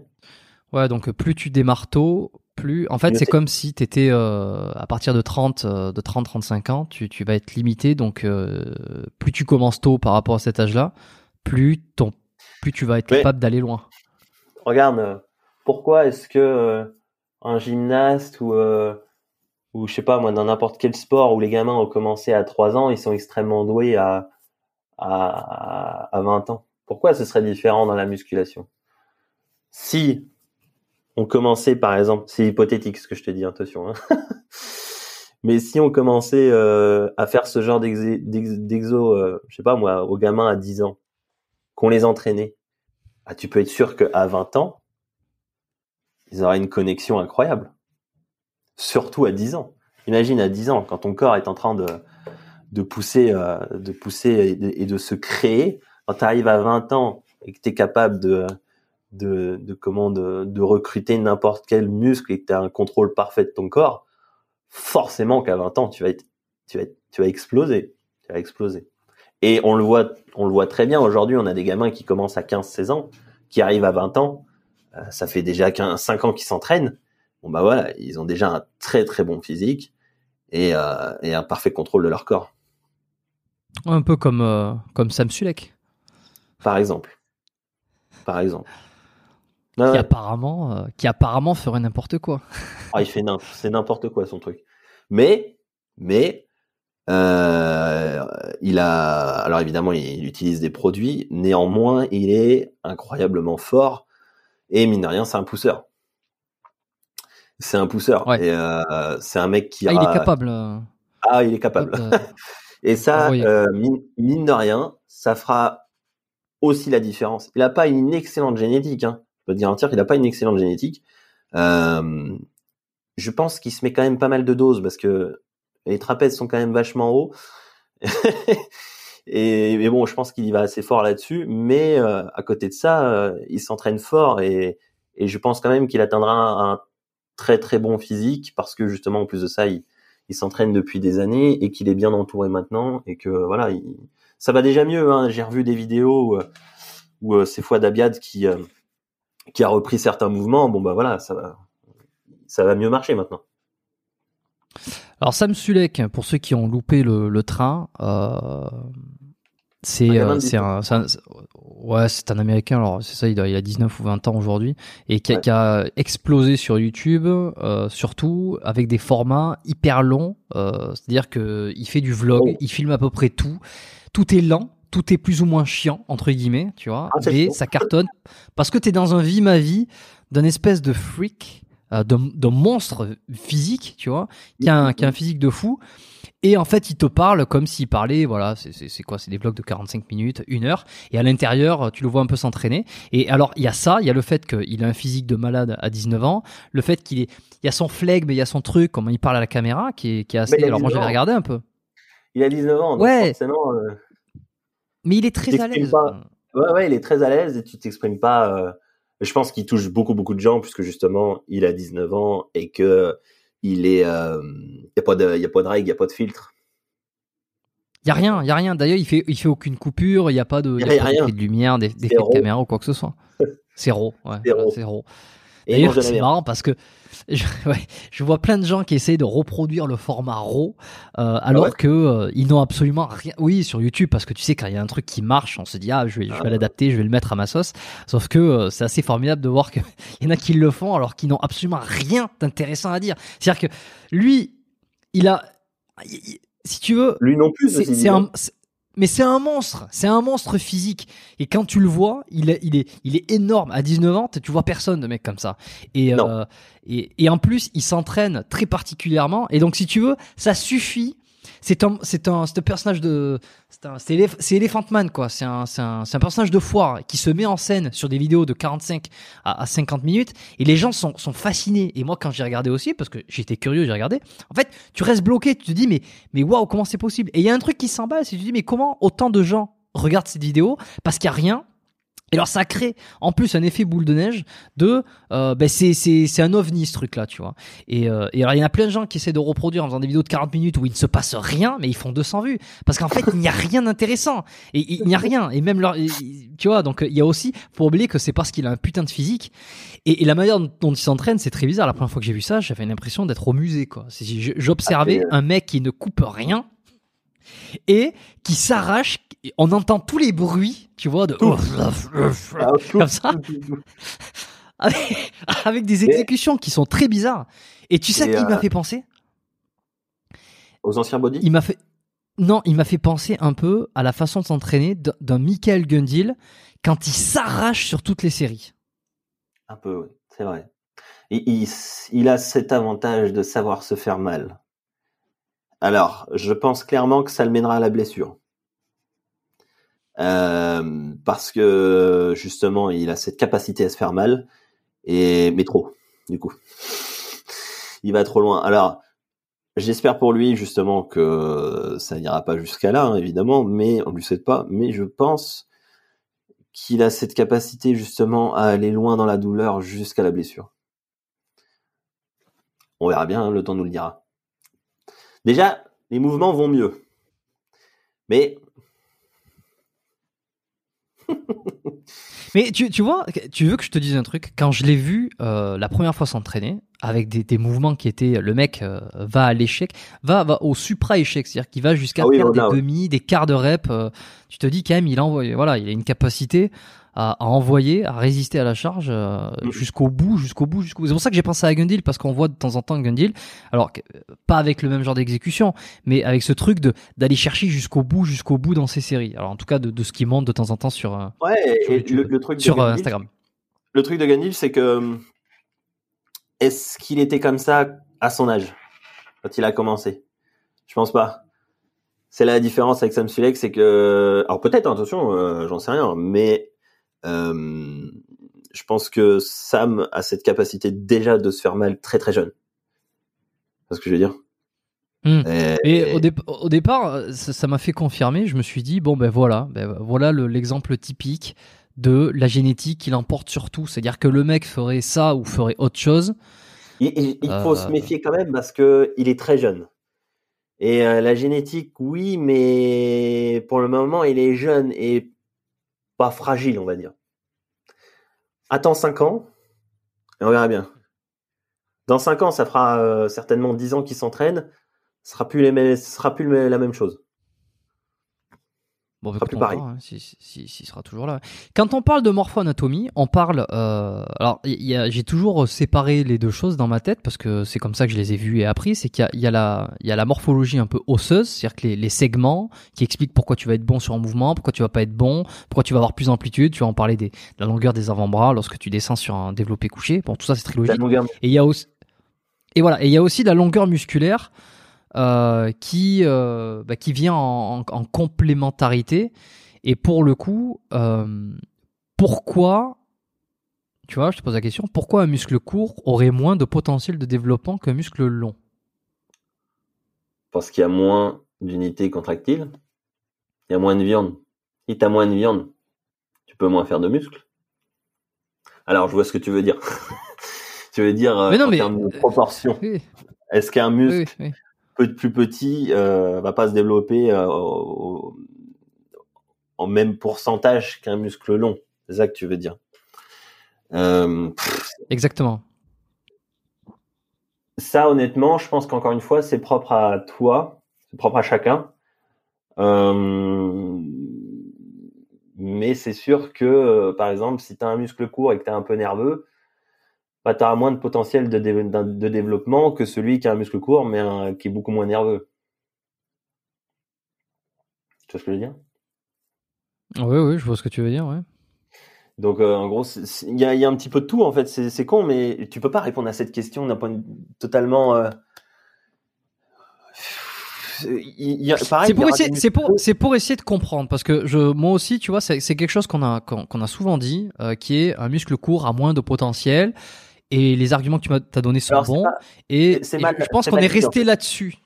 C'est un abus de langage. C'est un abus de langage parce que c'est pas que ils ont moins de potentiel de développement. Après, ça devient un argument pour ceux qui veulent pas, euh, qui veulent plus faire. Voilà, c'est ça. Non, ça, ils ont pas le droit.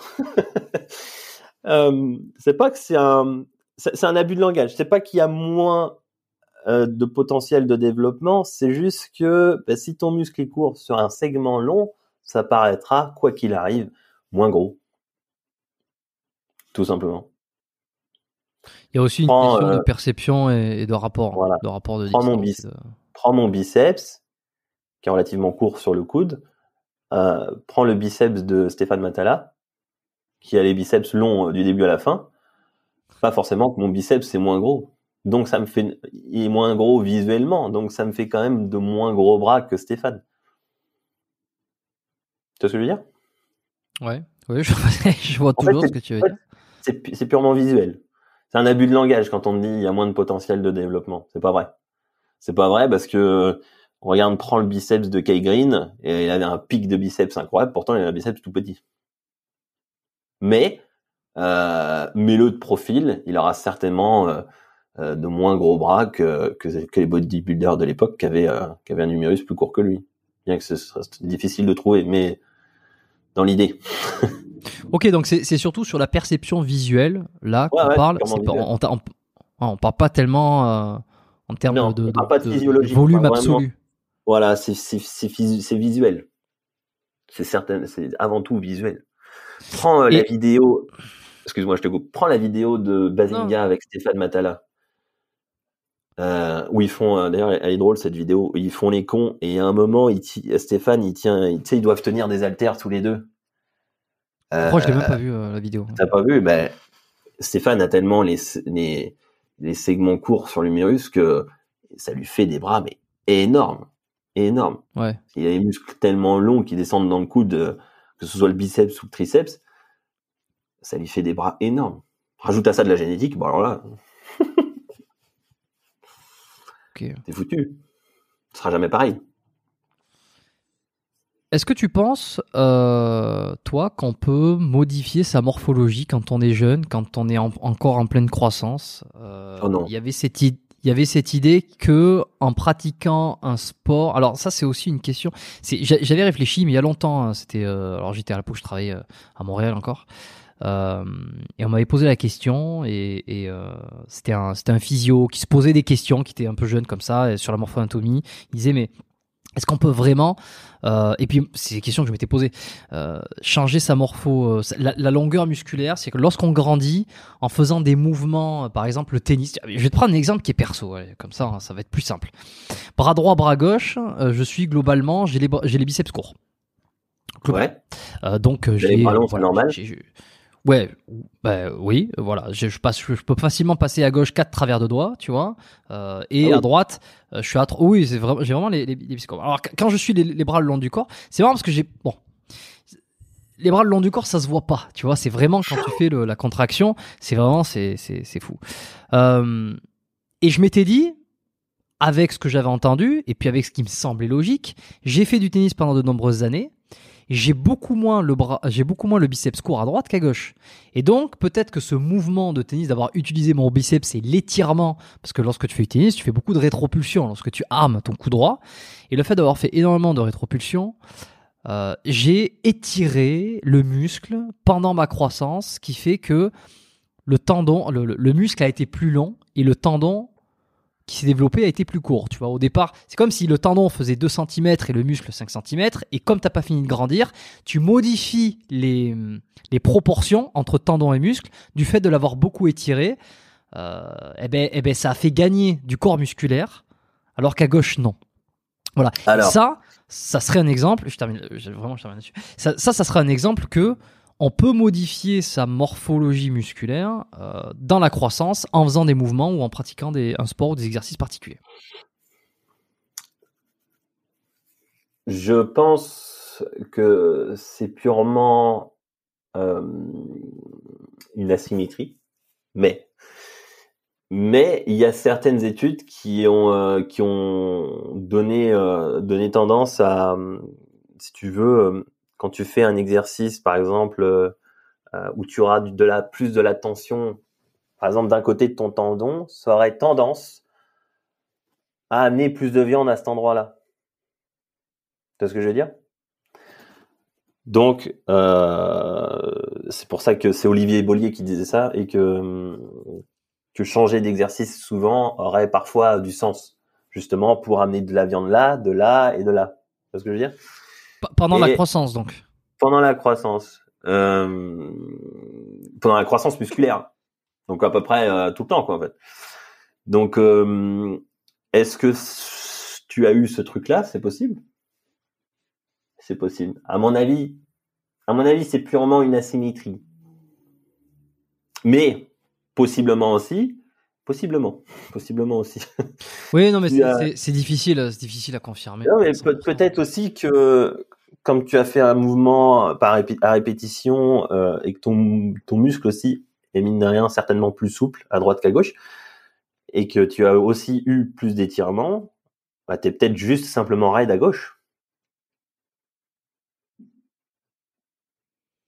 Ouais, non, c'est difficile à savoir. Ce sont des théories. Hein. Euh, après, euh, pour le vérifier, bon, ben ça, c'est. Ouais, c'est ça. Le problème, c'est que c'est dans le passé pour vérifier, euh, comme je t'ai dit, il y a, certaines études qui sont irréalisables.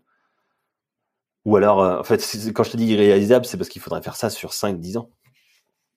Et ouais, et puis surtout, il faudrait prendre euh, deux personnes qui sont strictement les mêmes, deux jumeaux, euh, pour leur faire faire. Il y en a un, tu lui fais faire un sport de raquette, l'autre, tu lui fais pas faire de sport de raquette, et puis 5 ans, 10 ans après, tu constates, bon, ben, est-ce que. Eh ben, il faudrait que ça soit des clones. Est-ce que ceux qui ont fait. Et d'ailleurs, je, crois que c'était l'idée. des jumeaux. Et ouais, voilà, des jumeaux. Mais ça va être compliqué de trouver autant de jumeaux pour faire ces études-là. au bout de 5 ans, 10 ans, tu te dis, tiens, est-ce qu'il y en a, est-ce que le groupe de ceux qui ont pratiqué le tennis, est-ce qu'ils ont tous, est-ce qu'il y a une différence significative entre les deux groupes, tu vois? Est-ce qu'il y en a qui ont, qui ont allongé leurs muscles? ça, c'est difficile. C'est impossible. Et il faudra le problème de ça, c'est qu'il te faudra un grand panel de, de personnes. Ouais. tu peux pas faire ça sur 4 euh, personnes. Donc, ce sont des théories. Ce sont des théories. Voilà pour l'instant. Mais il y a des, y a des choses comme ça qui seront difficilement euh, faciles à prouver. Tu sais à quoi ça me fait penser? Et, euh, et, ça va en faire rager. Euh, ah non, à non, non, non, mais ça me fait penser à l'ostéopathie parce que parce qu'en fait ce sont un peu les mêmes euh, choses qui sont compliquées à prouver. Il y a les, il y a les, il y a ceux qui défendent l'ostéopathie. Alors évidemment j'ai pratiqué l'ostéo pendant, pendant des années, donc euh, j'étais j'étais défenseur. Euh, et euh, t'as ceux qui disent que en fait tu ne peux pas le prouver, euh, que il n'y a rien de, enfin que rien n'a été prouvé complètement. Et puis t'as tous les autres qui disent mais en fait c'est impossible de prouver puisqu'il y a tellement de paramètres entre la prise en charge, entre ce que tu ressens, entre en fait tu ne peux pas systématiser un traitement parce qu'en fait systématiser un traitement c'est faire la même chose à tout le monde et tout le monde n'a pas besoin de la même chose. Et, et, et donc euh, au final on se retrouve en, avec avec euh, avec deux clans qui est ceux qui pratiquent et qui sont dans l'empirisme et qui, qui, sont dans le constat de ce qu'ils font et qui voient des améliorations et qui, et qui constatent dans leur, dans leurs patients des améliorations, mais qui ne peuvent pas le, prouver, mais par contre qui, qui le ressentent dans les mains, qui pourraient te l'expliquer, mais qui peuvent pas le prouver par un, par un système. Et puis ceux qui euh, sont euh, full euh, preuve, qui disent l'ostéopathie, t'auras beau dire ce que tu veux, c'est ça vaut pas plus qu'un placebo ou qu'autre chose, parce qu'en fait, le système entier, on peut pas savoir si c'est efficace quoi. Comme la, comme la, connexion, euh, comme la connexion cerveau-muscle. non mais euh, pour, pour, ceux qui me suivent, ils vont comprendre. Mais ces choses-là, c'est c'est un petit peu comme tout le reste. Tu vois, tu me parlais de médicaments, mais il me semble que sur quand on achète un médicament, il y a une liste avec des effets secondaires, puisque qui sont arrivés sur certaines personnes lorsqu'ils lorsqu'ils l'ont testé. Pourquoi ce serait différent sur tout le reste Mais vraiment tout le reste. Toutes les médecines, tout, euh, tous les entraînements, tout ce qu'on fait, pourquoi ce serait différent? Il y a toujours des exceptions. Et, euh, et en plus de ça, il y a, il y a des choses que tu ne pourras pas prouver, mais que toi, tu vas sentir. Et là, je, parle de ça parce que la connexion cerveau-muscle, le dernier coup, j'ai des jeunes en ce moment qui te disent que c'est quelque chose de farfelu. Sauf que, voilà, c'est quelque chose que tu ne peux pas prouver, mais que ceux qui s'entraînent depuis des années le savent. Le contrôle musculaire, c'est quelque chose que tu peux pas prouver. Tu peux pas dire oui, moi j'ai une meilleure connexion en faisant ça. Mais oui, mais tu le sais, tu vois. Ce sont des choses que tu sais. Pareil pour un, ostéo, euh, qui va assouplir un muscle et qui va le sentir sous son doigt. C'est quelque chose que tu peux pas prouver, tu sais, mais lui va le sentir. C'est plus souple. Tu vois ce que je veux dire? Ben euh, le, le, le, le, le mec qui, qui, qui fout l'étude, il, va il va vouloir et des fois c'est un peu je suis pas Le mec qui fout l'étude, il est chiant. mais non, parce que justement, il veut éviter. Euh, mais c'est pour ça que je, je comprends aussi. C'est parce qu'il veut éviter qu'il à peu près que tout soit dit, que n'importe quoi soit dit. Et en fait, c'est un c'est un garde-fou. Euh, L'étude et la, la démarche scientifique est un garde-fou pour essayer de contrôler un petit peu ce qui est dit et pour éviter de partir des fois dans dans dans dans des explications spirituelles qui n'ont pas de sens, etc. Le problème des études aujourd'hui, euh, c'est que tout le monde se prend pour des scientifiques et euh, y compris euh, comment ceux qui descendent qui, qui, qui descendent de la vie là par exemple ils se prennent tous pour des scientifiques. La plupart n'ont pas du tout le cursus scientifique. Et moi j'ai la chance pour le coup de vivre avec euh, je suis marié à une femme qui a fait de la recherche médicale euh, pour AstraZeneca. Donc qui a écrit des études, qui a déjà publié euh, dans des revues euh, scientifiques, et je suis même allé à l'endroit où on faisait les études. Donc, euh, et tu, peux être sûr et certain, avec son, son travail et ce qu'elle me disait, déjà falsifier le résultat d'une étude, c'est incroyablement facile. Il suffit juste qu'un collègue ne fasse pas son taf correctement et absolument tout est faussé. Alors, les études parfois. Bon alors le vaccin, le vaccin il est truqué ou il est pas truqué? Bah tu rigoles, mais euh, le vaccin, euh, le vaccin il y a tout le monde qui crachait dessus. Et puis t'as ma femme qui dit bah oui mais attends, euh, le vaccin du Covid on le connaît depuis 30 ans. C'est juste qu'on l'avait jamais produit. C'est tout. C'est pour ça qu'il est sorti si rapidement. C'est parce que la molécule était, euh, pas la molécule, le, vaccin lui-même était connu. Ça a juste mis du temps à se produire.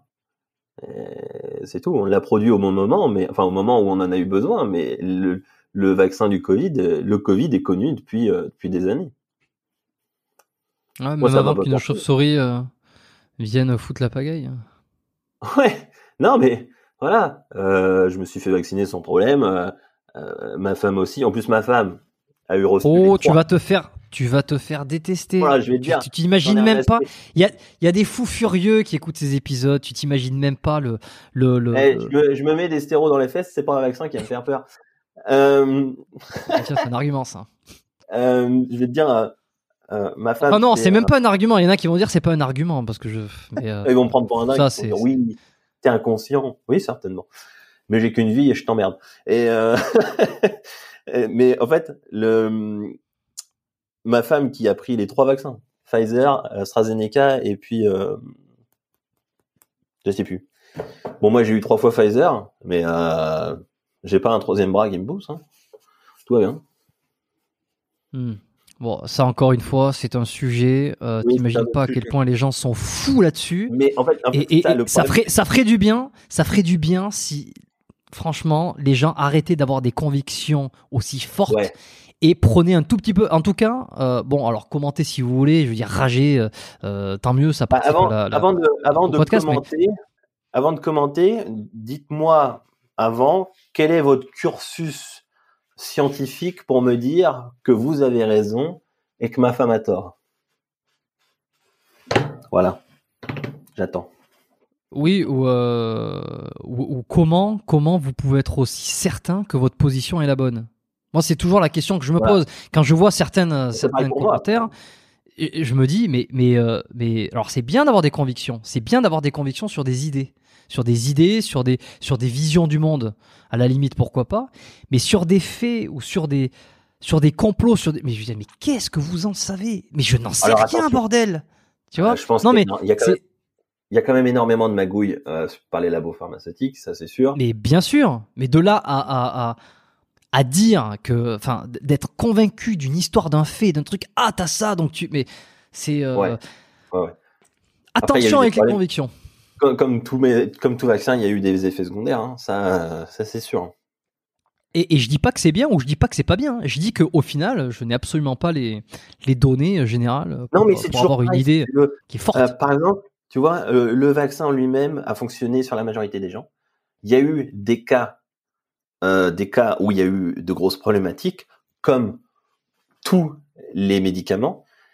Et euh, par contre, à l'inverse, dans le sport, tu vois, on va te donner le vaccin, par exemple, c'est le disque intervertébral. ça a fonctionné pour tout le monde. Donc là, c'est bon. Par contre, tous ceux qui se sont blessés, non, pas de problème. Tu vois? Ils inversent totalement. Ils totalement. Donc en fait, ils, te balancent ça euh, comme ils ont euh, comme ils ont envie, comme ça les arrange quoi finalement. oui, non, mais de toute façon, il y a un truc qu'il faut bien retenir dans cette histoire-là, euh, c'est que peu importe les positions, les pensées, les idées, c'est très souvent au début de confirmation, c'est qu'on fait tout pour se convaincre, qu'on fait tout pour pour, ah, même, pour aller dans l'idée de quelque chose qu'on a déjà de base, tu vois. Et c'est vraiment, et quand tu. Euh, de toute façon, je ne lis plus les commentaires. Je, je, ne lis plus les commentaires, je ne lis plus les gens qui écrivent. Ah non, il y, a beaucoup trop de beaucoup trop de visibilité pour avoir des gens qui sont censés lorsqu'ils écrivent des choses. Les, euh... j'ai perdu ce que je voulais dire. merde. euh, merde. Sur les. Je sais plus.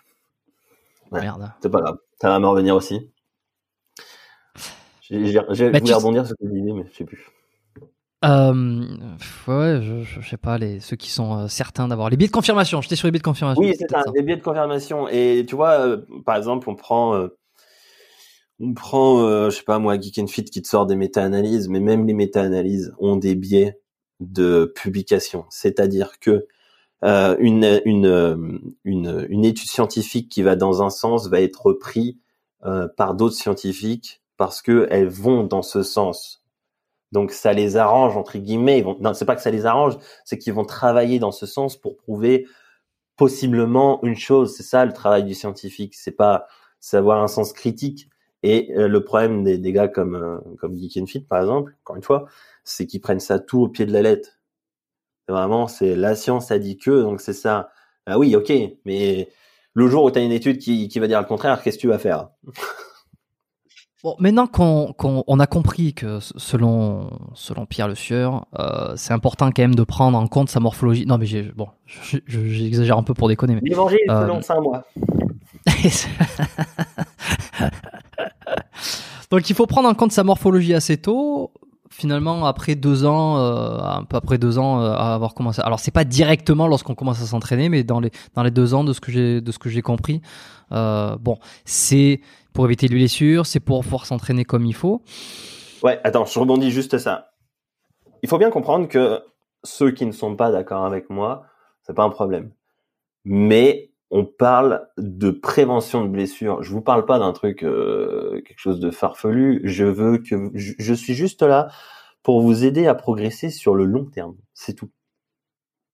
Il y a pas plus, pas moins. Et, et et pour en rajouter une couche, mais il y a tant que ça de blessures hein, dues au non-respect de sa morphologie. Ah Ouais, bah, bien sûr. Tous ceux qui viennent me voir, ils se sont tous, euh, ils se sont tous blessés au moins une fois, voire plusieurs fois, euh, ou des tendinites à droite à gauche. C'est toujours comme ça. Alors euh, ceux qui viennent me voir le plus souvent, en plus, euh, j'ai beaucoup, beaucoup, beaucoup de personnes qui auront, qui ont minimum 40 ans, toujours. Et et ça, on pourra pas me le retirer parce que ces personnes-là, le plus souvent, me disent à chaque fois, je me suis retrouvé dans ce que tu as dit ou je me suis blessé parce que j'ai fait ce que tu as dit. ouais. Et, et voilà, en fait, tout simplement. Ce sont des personnes souvent qui ont plus de 15 ans de training, qui s'entraînent depuis euh, très longtemps. Et, euh, et voilà, à chaque fois, ils me disent la même chose. Là, le dernier coup, j'ai eu une, consultation avec quelqu'un qui avait 58 ans, s'entraînait depuis ses 18 ans. Et la première chose qu'il m'a dit, c'est ça. C'est je me suis blessé euh, très rapidement euh, parce que j'ai fait ce que tu as dit. Et quand je l'ai compris, bon, moi j'étais même pas né, mais il l'a compris lui-même sans que je sois là. Et, voilà, c'est juste du bon sens en fait. Mais c'est ça. Ça, je suis très content parce que le plus souvent, enfin, je suis très content. Le problème, c'est que ils viennent me voir quand c'est trop tard. Le plus souvent à 40, 45 ans et quand la tendinite est faite, c'est déjà trop tard. Donc évidemment, on s'entraîne autour, mais ils sont, ils sont devenus fragiles en fait, tout simplement. Ok, bon alors une fois qu'on a adapté un peu son entraînement par rapport à sa morphologie pour éviter les blessures, euh, pour essayer de progresser plus, on a fait les petites modifications, les angles, les prises. Voilà, t'as un biceps fort, tu te mets peut-être en, prise neutre ou pronation. Bon, tout ça, je pense que ça va parler à du monde, tu vois. Voilà, je prends des exemples un peu, euh, un peu fait, ça va, random. mais- ça va parler à tous ceux qui s'entraînent depuis longtemps. Parce que tous ceux qui s'entraînent depuis longtemps ont tous fait face à des bobos. Donc ils se sont tous entraînés autour de leurs blessures en modifiant certaines choses. Que ce soit une prise, un placement, etc. etc. Donc en fait, euh, ça va parler à tout le monde. Bon, et alors, une fois qu'on a fait toutes ces modifications, comment on continue à progresser? Est-ce que tu es partisan des cycles? Est-ce qu'il faut mettre en place tout un système, un stratagème? Je Alors, suis soit- entièrement par... Oui, vas-y. Oui, non, mais j'allais dire qu'on soit euh, naturel ou qu'on le soit pas, pour- parce que toi, tu as dit que c'était euh, c'était la même chose. Qu'on L'entraînement soit était pareil. naturel ou non, je suis totalement euh, partisan des cycles de progression. Alors, pas forcément comme le fait Rudy. Sur les débutants, oui. Jusqu'à 4-5 ans, oui. Je, je fais la même chose que Rudy. Enfin, oui, je fais, la, je fais la même chose que Rudy parce que j'ai su par Rudy. Alors, on va remettre les choses dans le bon ordre. Euh, c'est Rudy qui m'a appris à cette époque-là, et puis je suis totalement d'accord avec cette approche. Euh, et puis, euh, passer un certain niveau, euh, je, je, travaille différemment, je travaille avec euh, plutôt des top sets et des back of sets, mais c'est la même chose. C'est la même chose, c'est venir chercher une charge et toujours améliorer d'une rep en une rep, que ce soit sur le top set ou back of set, et d'améliorer comme ça toujours sa surcharge progressive. Il y a que ça qui fonctionne à mon sens. C'est, c'est au moins, c'est être sûr de progresser, comme dit Rudy, sur le moyen et long terme, et vraiment de pouvoir euh, d'avoir des acquis euh, sérieux et d'avoir toujours une force qui ne crache pas, de ne pas avoir de surprise sur ton entraînement et de toujours progresser euh, au fil des semaines. Et c'est surtout ça qui te qui maintient aussi ta motivation pour pour beaucoup, c'est de savoir que tu progresses. Amener toujours une rep sur une rep, bah, mine de rien, c'est encourageant à chaque fois que celui qui ne prend pas de cycle de progression, il aura une sa, sa force va, va tellement euh, aller euh, en haut ou en bas, c'est parfois il va prendre une charge, il va faire 10 reps, puis la semaine suivante il va reprendre la même charge, puis boum, il va perdre 3 reps. Ah ouais, mais ça c'est ça veut dire que tu as été trop vite et surtout que euh, tu as flingué ton système nerveux et que tu fait aucun acquis. Et, et euh, pour ceux qui utilisent Ouais, ouais, ouais, oui, je peux en avoir d'autres. Hein. Pour ceux qui utilisent des produits dopants, par exemple, en fonction d'où c'est que tu trouves dans le cycle, est-ce que c'est pas euh, contre-productif euh, d'utiliser les cycles de progression? Parce qu'au début, bon, ben, tu vas faire 14 reps, tu vas vite monter d'un coup. Alors, quand ce sont des, euh, des entraînements, des, des personnes dopées, c'est vrai que j'ajuste au bon moment la bonne façon de faire. C'est sûr que si tu es plus fort grâce au produit, ça c'est une réalité, j'amène toujours le training, euh, par exemple lorsque les personnes sont en off, donc en période où il y a moins de produits ou juste de la testostérone, euh, je vais amener euh, un entraînement beaucoup plus basé sur la connexion, si tu veux. Donc on va faire un petit peu plus d'isolation.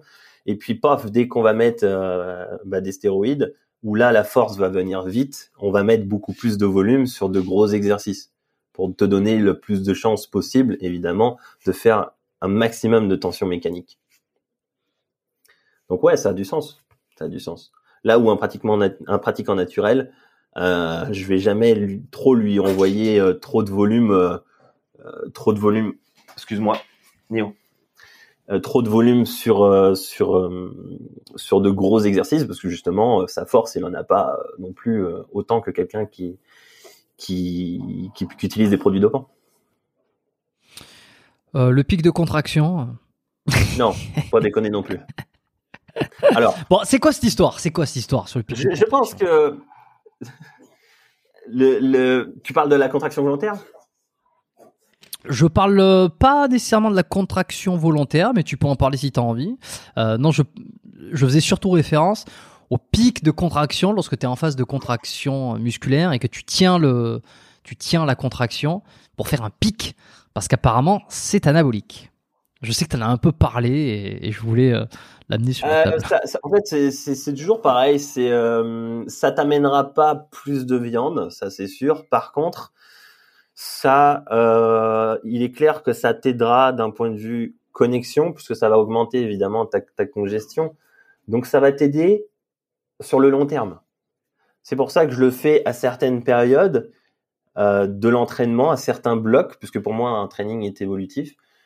Et, euh, et, euh, et en fait c'est ça, c'est juste que je vais l'amener au bon moment, et après je vais le retirer, je vais le retirer, je vais mettre un autre exercice qui sera beaucoup plus taxant nerveusement, mais où cette personne-là aura beaucoup plus de facilité à sentir et à contracter son muscle volontairement.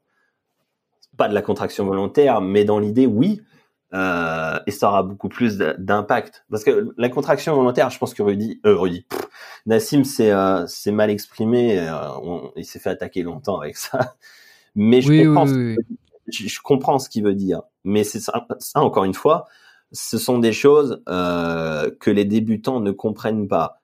Savoir mettre de la tension sur un muscle, par exemple, euh, on va prendre un, truc tout bête, un développé couché. Un développé couché, un débutant, il va pousser avec tout ce qu'il peut. Par contre, le pratiquant avancé, il va se mettre sous sa barre et il va sortir sa barre que toute l'attention sera déjà dirigée vers ses pectoraux. Et ça, c'est une notion que tu ne peux pas comprendre si, si tu ne t'es pas entraîné depuis, euh, depuis des années. Mais c'est de la répétition, de la répétition, de la répétition euh, d'entraînement qui fait que tu vas pouvoir cibler euh, le bon muscle. De la même façon que Raphaël Nadal a un, revers coup droit parfait, euh, de la même façon que, que comment que Lormanodou a une très bonne coordination bras-jambes pour pouvoir nager à cette vitesse, c'est toujours pareil. C'est de la répétition, de la répétition, de la répétition. Ok, bon, bah écoute, très logique. qu'est-ce qui, Qu'est-ce qui, fait, qu'est-ce qui fait que tu fais de la viande? Parce que tu as dit, c'est pas, en parlant du pic de contraction, c'est pas ça qui va faire que tu fais de la viande, mais qu'est-ce qui fait que tu fais de la viande alors? Qu'est-ce qui fait tout, tout en haut? Tout en haut, c'est ta tension mécanique. C'est-à-dire le poids et le stress que tu vas mettre, euh, le stress que ça va demander à ton muscle euh, pour déplacer cette charge. Donc il faudra l'étirer, le mettre sous tension et le contracter avec une charge, tout simplement. Et ça, si tu veux faire de la viande, il faut que ça reste lourd, avec un temps sous tension évidemment euh, adéquat et propre à chacun du coup, puisque le neurotypage a son importance. il y a des personnes qui vont répondre à, des, répétitions beaucoup plus courtes, donc euh, autour de 6 reps, quand d'autres euh, seront beaucoup plus à l'aise sur du, sur du 12 reps. Moi par exemple, tu me fous sur des, des barres, je suis absolument pas nerveux, absolument pas nerveux. Si tu me fous des 4 reps, 4-6 reps, il va rien se passer. Hein. Il va rien se passer du tout. Mais ça, je le sais parce que je l'ai expérimenté. Ok, je comprends. Je comprends. En plus de ça, on a des conflits anatomiques. On reprend l'exemple du coucher. Tu m'as lancé, désolé. je t'en prie. On reprend, du, euh, on reprend l'exemple du, du, développé couché. Tu vas mettre une charge que je ne maîtrise qu'avec 4 euh, ou 6 reps ça va tellement être lourd que même si j'ai un certain niveau, je vais le pousser avec ce que je peux.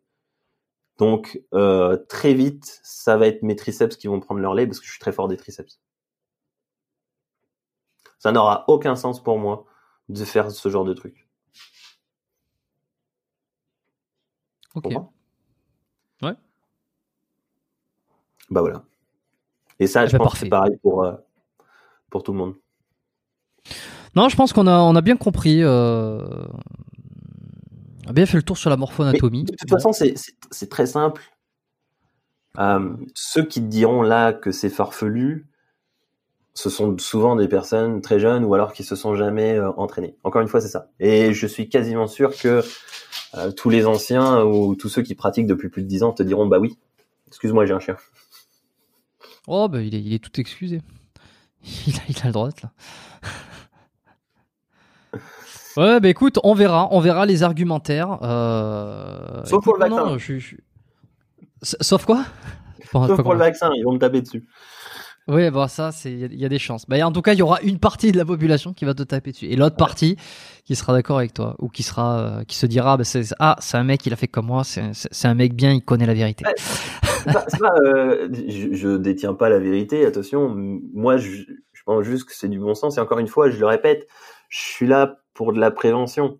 C'est-à-dire que moi, ce que je veux, c'est que tu, tu performes sur le long terme. Si tu te blesses bêtement, bah, c'est dommage. C'est bête, c'est dommage, quoi. C'est nul. Vu comme ça. Euh, une dernière chose, alors j'ai effleuré, ou disons que j'ai un peu abordé le sujet tout à l'heure sur le fait euh, euh, du nombre, du nombre, mais incalculable de personnes qui sont qui utilisent des produits dopants en, en, en 10 ans ou en omettant volontairement de le dire. Allez, donne un nom. Non, non, non, non, non, non, je donnerai surtout pas de nom. C'est pas du tout mon rôle de, donner des noms. Je suis pas dans la chasse aux dopés. Euh, en fait, c'est c'est pas ça qui m'intéresse. Moi, ce que je trouve hallucinant, c'est j'ai eu l'impression que il allait y avoir un truc qui allait être sympa avec euh, avec tous ceux qui ont fait du dénonce de la dénonciation. Alors, si on reprend, il y a très longtemps, j'avais fait un podcast avec lui, c'était Maître Cal, euh, qui, qui, dénonçait beaucoup les, les bon les, les, vendeurs de rêves et compagnie. Euh, il y a eu la grosse période Marvel. Bon, il y en a eu d'autres qui ont un peu pris le filon de qui est dopé, qui l'est pas. Alors, ça a donné deux clans. Pour moi, le premier, c'était Antonao. Ça te parle? Euh, de nom, oui, je, je vois il qui c'est. Il a fait Colanta et il y a très longtemps. Il a fait Colanta et ouais. et je sais plus les anges ou un truc comme ça. Et il est dans le body en plus. Il, il a fait les compétitions. Très beau physique. Ok. Mais c'est un, que... un, des premiers à dire j'utilise des produits.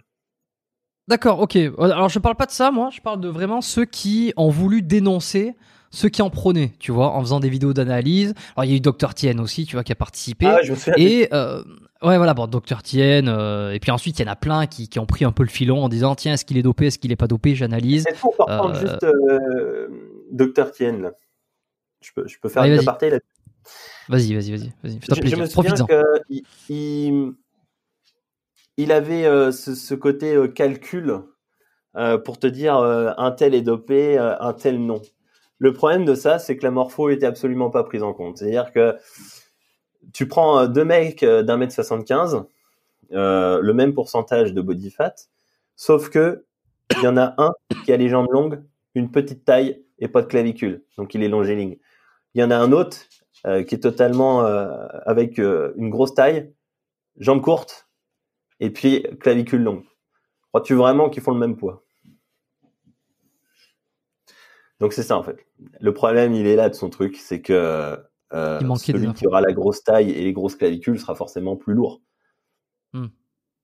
Ouais, ouais, mais euh, ça, je pense que le, le- le- la suite a donné, euh, a montré que certains étaient euh, effleurés. Alors, c'était le. euh, c'était pas l'IMC, c'était le, le. Je sais plus le nom que donnait. euh. Il pique sur macro. non, c'est pas ça, c'est non plus. merde. Je le score de je sais plus. pas quoi. Bon, ça avait un. ça Euh, un je, je l'ai oublié. Je me souviens plus, mais je vois de quoi il parlait. Je me souviens des vidéos. Voilà, mais je pense que ça, le, futur ou, ou l'avenir, enfin le, le futur par rapport à ce qu'il a dit, je veux dire, a donné tort plus ou moins à certains calculs, à certaines références pa- par rapport à ce que tu dis, tu vois. Et puis certains avec des proportions, etc. Bon, mais tu vois, avec tous ces mecs qui ont, qui ont participé à essayer de dénoncer ceux qui étaient dopés, ceux qui l'étaient pas. Il y a eu des faux, il y a eu des vrais positifs, il y a eu des faux Ce positifs. qui est marrant, c'est que, alors je donnerai pas de nom, mais dans le feed game français, euh, tu les as reçus d'ailleurs, euh, il y en a qui se disent naturels et qui l'ont pas toujours été. Oui, bon, mais il y a tout, il y a vraiment de tout. Mais tu vois, il y a eu deux clans. Il y a eu ceux qui ont pensé que c'était utile parce que ça rétablissait une certaine forme de vérité et ça allait encourager les gens à arrêter de dire des conneries et tu vois remettre un peu l'église au centre du village, etc. Ça, c'était les arguments de ceux qui le défendaient. Et puis il y avait les arguments de ceux qui trouvaient ça euh, abject euh, et qui trouvaient ça nul. C'est que on pointait du doigt le mauvais endroit et c'est que euh, c'est pas euh, que chacun s'entraîne et chacun parti et, et que chacun donne des bons conseils et fasse progresser plutôt qu'aller aller se demander. euh, c'est l'argument inverse. Hein, c'est arrêter de chercher qui c'est qui est dopé, entraînez-vous et partagez des bonnes choses. Et puis euh, voilà. Bon, il y, a- il y a eu ces deux trucs. J'ai pensé naïvement. J'ai pensé pendant longtemps que tout ce truc-là allait au moins déboucher sur quelque chose. C'était ouvrir les yeux aux gens et que d'une certaine manière, il y, allait y avoir de moins en moins de personnes qui allaient mentir ou qui allaient euh, omettre la vérité sur le fait qu'ils prenaient des produits ou pas. Tu vois, il y avait un espèce de truc.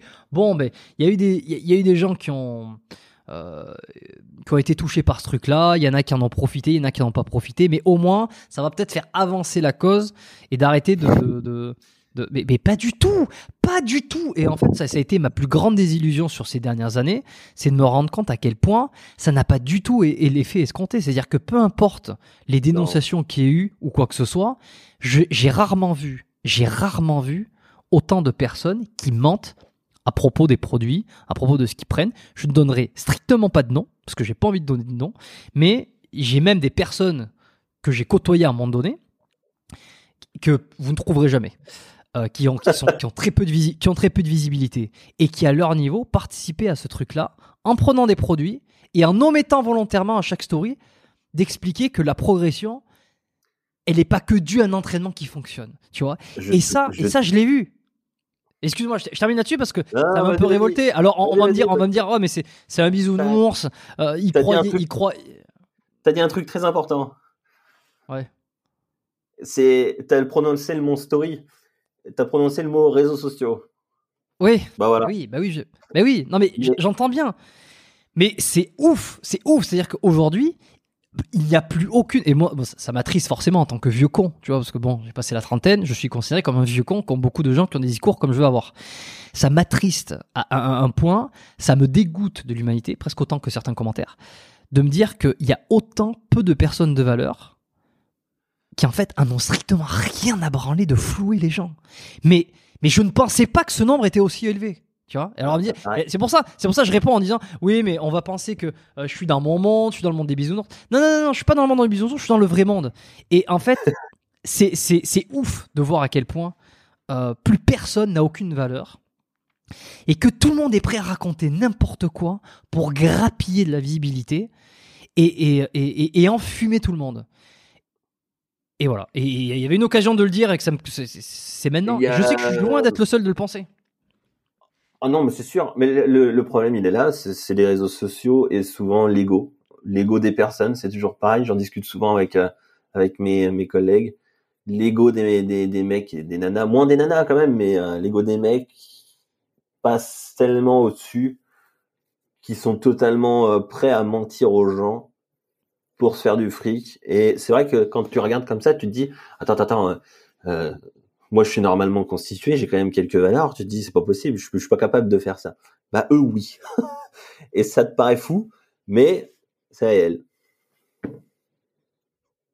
Ouais, ouais, c'est réel et euh... et, méfiez-vous. Euh. Je pense que dans tout, dans 20 ans, dans 20 ans, ce sera la même chose. Dans 20 mais non, mais ça va pas laisser un Mais je pense quand même qu'il y a eu du bon c'est que aujourd'hui, dans le monde du bodybuilding, euh, voilà, il n'y a plus de non-dit. On le sait. On le sait, et les mecs qui sont quand même euh, dans le milieu et qui font des compétitions, euh, ils ont même pas besoin de le dire, on le sait. Tu vois? Donc bon. Oui, oui, oui, oui, oui, oui, oui, oui, oui. Après, le, je pense que je pense que ça se sait par les initiés, pas par les initiés, mais le nombre de personnes qui ne sont pas encore initiées euh, se font. Euh, euh, je me souviens quand j'étais débutant que j'ai mis mon premier pas dans la salle. pour moi, il y a certains mecs qui étaient totalement totalement natifs, mais même ta perception change. Tu sais, si tu veux, je me souviens moi de Jacob dans Twilight. Je me disais, il est énorme. Oui, c'est vrai. Oui, mais oui, mais moi aussi, je l'ai pensé. Je m'étais dit, putain, mais c'est quoi voilà. l'entraînement, bordel? Et je l'ai revu le dernier coup. Je me suis dit, bon, bon bah voilà.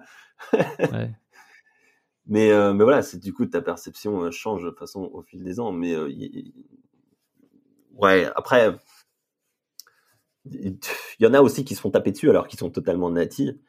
le plus souvent, ce sont de belles génétiques parce que les mecs s'entraînent n'importe comment.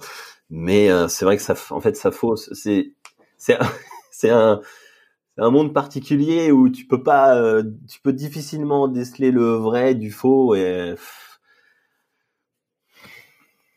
c'est vrai que tout, tout, le monde est perdu et je comprends que tout le monde soit perdu de toute façon. Hmm. Ouais. Tout le monde est perdu parce que quand tu vois le nombre de conneries que t'entends H24, c'est. Euh, toi, t'es es complètement. Euh, euh, ça, c'est quelque chose qui, euh, qui te sort, qui te fait sauter des gonds. Moi, il y a un autre truc qui me fait sauter euh, des, des gonds, c'est euh, des gens comme euh, comme Geek and Fit par exemple qui te disent que le dos rond, voilà, etc., que la blessure, ça n'existe pas, c'est anecdotique, etc., etc. Eh ben, expliquez-moi pourquoi il était musclé un petit peu il y a quelques années et que depuis, il y est plus. Qu'est-ce qu'il nous dit Qu'il ne sait pas. Que argument je crois que son argument, c'est parce qu'il fait de l'aïkido ou du ou du ou du, ou du kudo, je sais plus ce que c'est. Son... Si tu fais euh, un art martial euh, et qu'il a pas besoin de muscles, et donc voilà. Voilà. Si tu fais un art martial, pourquoi tu nous parles de musculation? Tu vois? Moi, c'est toujours comme ça. Moi, moi, ça, c'est quelque chose qui me sort par les par les trous de nez. C'est qui nous parle d'un sport, les gens qui nous parlent de notre sport, mais qui ne le pratiquent pas. Ça, ça, c'est vraiment, ça me, ça m'énerve. Ouais. Surtout, que ces gens-là ne sont, surtout que ces gens-là ne sont absolument pas à l'abri euh, de la blessure et potentiellement se sont blessés, mais tu le sauras jamais. Euh, bah, si c'est le cas, c'est vrai que tu le sauras probablement jamais. Bon, on a tous ah nos bah triggers. On a tous nos triggers, voilà. nos trucs. Bon, Pierre, On va conclure euh, sur une petite question de fin. Parce qu'on arrive aux 2h30 et euh, on a fait un bon tour euh, et ça pourrait durer encore longtemps comme d'habitude, mais à un moment donné, faut y, faut, faut y mettre fin. On reste en contact de toute façon parce que c'est Oui. c'est- c'est intéressant. J'ai deux trois choses sur lesquelles on pourra en revenir en privé si t'as le temps et, et, Avec plaisir. Euh, tu prends des compléments, toi Rapidement, les- des petites, euh, petites questions euh, simples là, pour finir? Ah, je suis sponsorisé par Yam Nutrition, donc oui. Ah, mais Cri-Cri, Cri-Cri et Dompierre. Ils travaillent pour. euh, Bah, si tu les connais, voilà. Tu Ah oui, sais que je suis entouré de bonnes personnes. Je suis Ouais, entouré ouais. de bonnes personnes. Vraiment, c'est. Alors déjà que je, con- je, je consomme Yam Nutrition depuis déjà six ans, et depuis que je suis parti au Canada, du coup, euh, pour rechoper une whey qui avait de bon goût, c'était difficile. Et, euh, et du coup, euh, ça s'est fait. Donc pour moi, je, suis- je suis très content de travailler avec Don Pierre et, et Christophe. Et, euh, et oui, je prends, je prends des compléments. Alors évidemment, il y a, je vais pas vous mentir parce que je mange jamais. Il n'y a pas tous les compléments santé euh, sur sur Yam Nutrition, donc je prends d'autres compléments ailleurs. Mais oui, oui, je prends des compléments bien sûr. Surtout, surtout sous chimie, je prends des compléments. ouais. Et pourquoi surtout sur chimie? Parce que en fait, le, le problème des gens, c'est le problème, c'est que ça coûte un bras. Ça, c'est clair. Ça coûte un bras. Ça coûte même plus cher que les stéros. Et euh, mais ça a un impact incroyable euh, sur le corps humain euh, pour se nettoyer, pour être en bonne santé. Enfin, pour essayer d'être en bonne santé, hein, parce que sur- quand tu prends des stéros, tu sais que tu ne l'es pas. Mais euh, mais voilà, il faut absolument pas négliger ce côté euh, micronutrition, parce que c'est super important. C'est vrai que j'en parle pas sur ma chaîne, mais oui, oui, Pas trop, non tu, Mais tu, tu prends quoi alors euh, rapidement là, si tu devais énumérer euh, les compléments Euh, pff, oméga 3, magnésium, vitamine D, vitamine C, euh, NAC, TUTCA, ça c'est pour le foie. NAC, Euh, Les là, je suis un, je suis un grand, je suis un grand stressé, donc je prends du CBD. euh, qui Ah ouais. c'est que j'ai d'autres Collagène. Et puis, et puis, Testo à Navarre. Euh, et J'ai puis, même, pas- euh, j'ai même pas posé la question. et puis, euh, merde, c'est déjà pas mal. Je que j'en ai oublié, mais on est tellement là-bas que. Si, de l'iode. Ah ouais de T'as l'iode, un problème ouais. de thyroïde ou... Non, non, c'est juste en support. Juste en support parce que j'ai tendance à être un gros sac. Et puis, euh, et puis, et puis, euh, puis voilà, c'est déjà pas mal. Hein. Ok, ok. Bon, on n'a pas parlé de, de ton expérience avec les produits parce que euh, bah parce que il y a plein d'autres choses qui- qu'il fallait parler. Ouais, ouais. Écoute, on- prochain podcast? Ouais, ben pourquoi pas. Écoute, on va voir un peu comment c'est reçu et puis euh, peut-être qu'on aura l'occasion d'en reparler, euh, de, de se refaire un épisode retour. On, Avec on plaisir, c'était- passionnant. que- Ouais, non, mais euh, de toute façon, je, vais pas non plus à chaque fois que je reçois des gens qui font du body demander ce qu'ils prennent, pourquoi ils prennent ça. Je veux dire, je, je, c'est pas mon créneau, c'est pas mon credo non plus euh, sur, ouais, sur ce honnêtement, il n'y a podcast. rien de, y a rien de farfelu. Hein. Euh, je préfère parler des alentours. Oui, bah oui, bon, en plus, euh, puis j'ai un peu l'impression que c'est ça. Bon, Euh, qu'est-ce que, attends, qu'est-ce que je veux dire? Oui, non, si. Alors Christophe, euh, Christophe et Dompierre, hein, je leur passe le, le- le petit. Alors je vais être parfaitement honnête, moi j'ai jamais eu l'occasion de tester leurs compléments alimentaires. Donc euh, Yam Nutrition, je connais de nom, euh, mais je ne connais pas à titre perso en termes d'expérience. Euh, J'attends toujours qu'ils euh, qu'ils- qu'ils me qu'ils qu'ils me sponsorisent, qu'ils sponsorisent le podcast un jour. Euh, mais c'est un peu compliqué parce que je suis loin et, euh, et je... bon bref. Ouais, ouais, bah. cas, je connais la, je connais la, la qualité de travail euh, et le sérieux euh, de Christophe et de Dompierre. Donc je ne doute Ah, pas du tout qu'ils font le. Je suis en contact permanent Oui. avec eux. Et euh, non, vraiment, c'est un, c'est un grand plaisir. Euh, on est tellement en contact qu'on s'envoie des conneries. Et, et voilà. Euh, bah, pareil. Non, c'est- C'est vraiment. Je les adore. Pareil, ils sont, ils sont, ils sont excellents, ils sont excellents. Et ils sont tous les deux passés sur le podcast et j'attends qu'ils Ah passent à Bali. Ils doivent passer, j'arrête pas de leur dire. Ouais. Et j'avais fait un super épisode avec Dampierre il y a pas si longtemps. Christophe, ça fait un moment euh, que je l'avais reçu, mais euh, j'attends qu'ils passent euh, à Bali parce que si j'ai envie de faire un- euh, des épisodes, euh, d'autres épisodes, j'ai envie de les recevoir. J'ai envie de les recevoir en présentiel et, et je les tanne parce que euh, ils m'ont dit qu'ils y passeraient et je leur ai dit passez bordel parce que on va se marrer, on va enregistrer des podcasts mais pas que, je Ah, vous montrer des super trucs. Et, euh, et ouais. Et là, ils ont fait un trip là. derrière- Alors, au moment où on enregistre, ils ont fait une espèce de trip en Jordanie, incroyable, Non, non, mais- magnifique. Ils m'ont dit que c'était fou. J'ai envoyé, je lui ai dit, j'ai dit à Don Pierre, tu es où? Il me dit, tape euh, désert de Dana. Je regarde où c'est sur Google Maps, je vois que c'est à côté de la bande de Gaza. J'ai dit bon, c'était chaud là, Ouais, c'est vrai, c'est vrai, c'est pas loin. chaud. Il me dit non, c'est safe. Je dis ouais, d'accord, ouais. Mais apparemment, apparemment, c'était euh, Apparemment, plutôt safe. Écoute, ils sont rentrés, tout s'est très bien passé, donc euh, ils ont ils ont adoré. Bon, allez, euh, si on pouvait revenir euh, 10 ans en arrière. Tu as quel âge, euh, Pierre? Je, je crois que je ne m'ai pas demandé. J'ai 31 ans. Si je revenais en 10 ans en arrière, j'avais 21 ans. Bon, mais si tu avais 21 ans, euh, quel est le meilleur conseil que tu aurais eu besoin d'entendre? À cet âge-là Hmm, perds pas de temps. Perds pas de temps. Euh, tu, ouais, euh, ne perds pas ton temps sur des choses euh, futiles parce que ça passe très vite. Ta vingtaine passe très vite. Et si t'es passionné, fais les choses à fond. Si t'as envie d'entreprendre, entreprends. N'attends pas, n'attends pas des gens surtout. N'attends jamais des gens. Fais les choses pour toi et pour toi seul et euh, et voilà. Si tu as envie de, de faire entrer des, des gens dans ton cercle de- dans ton cercle restreint fais-le mais fais-le bien et surtout n'attends pas. Ouais. N'attends pas. T'as eu un modèle, mentor, influence principale? On a beaucoup parlé de Rudy, de, de Lavier. je pense que c'est Rudy ouais C'est que marrant, hein, c'est c'est marrant, hein, parce que t'es probablement le seul qui le cite à ce point-là, qui lui rend hommage, qui lui qui explique d'où ça vient. Parce que personne peut le saquer. il est, il est malheureusement euh, euh, Rudy. En fait, je le comprends totalement, et il n'est pas issu de la même génération que moi. Mine je crois qu'il est un petit peu plus vieux que moi quand même. Et 34, euh, 35. l'idiotie des gens, ils ne supportent pas. Et je ne comprends, je comprends ça totalement. Il y en a d'autres qui ont disparu, hein, comme euh, Matt Jensen, euh, qui ont disparu à cause des gens, en fait, tout simplement, parce que les gens sont idiots. Et euh, comment euh, Rudy se sent certainement mieux avec des gens intelligents autour de lui, Ouais. plutôt que d'essayer de débattre avec des cons. Ouais, ouais, ouais, il s'est il s'est reclus un petit peu, il a pas cherché à, C'est reclus, à- et je à- à comprends ça. grossir. Je comprends ça, euh, je comprends totalement ça.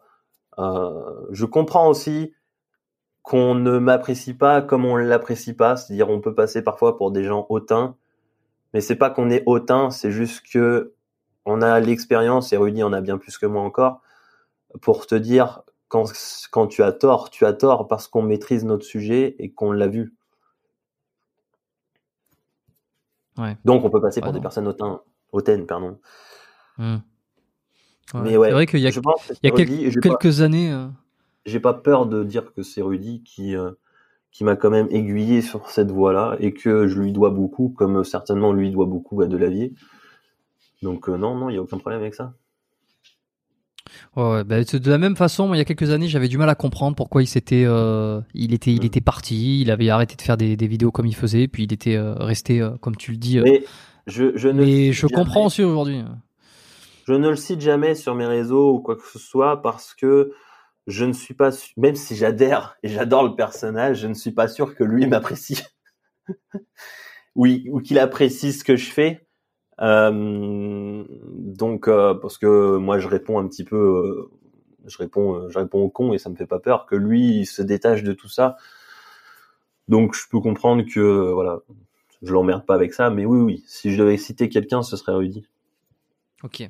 Bon, ben je, je lui enverrai un petit message parce que je suis en contact avec lui, donc je lui dirai, euh, je lui dirai que j'ai enregistré un, un podcast avec euh, Pierre Le Sueur qui lui a rendu euh, grandement hommage et puis on verra ce qu'il me dit.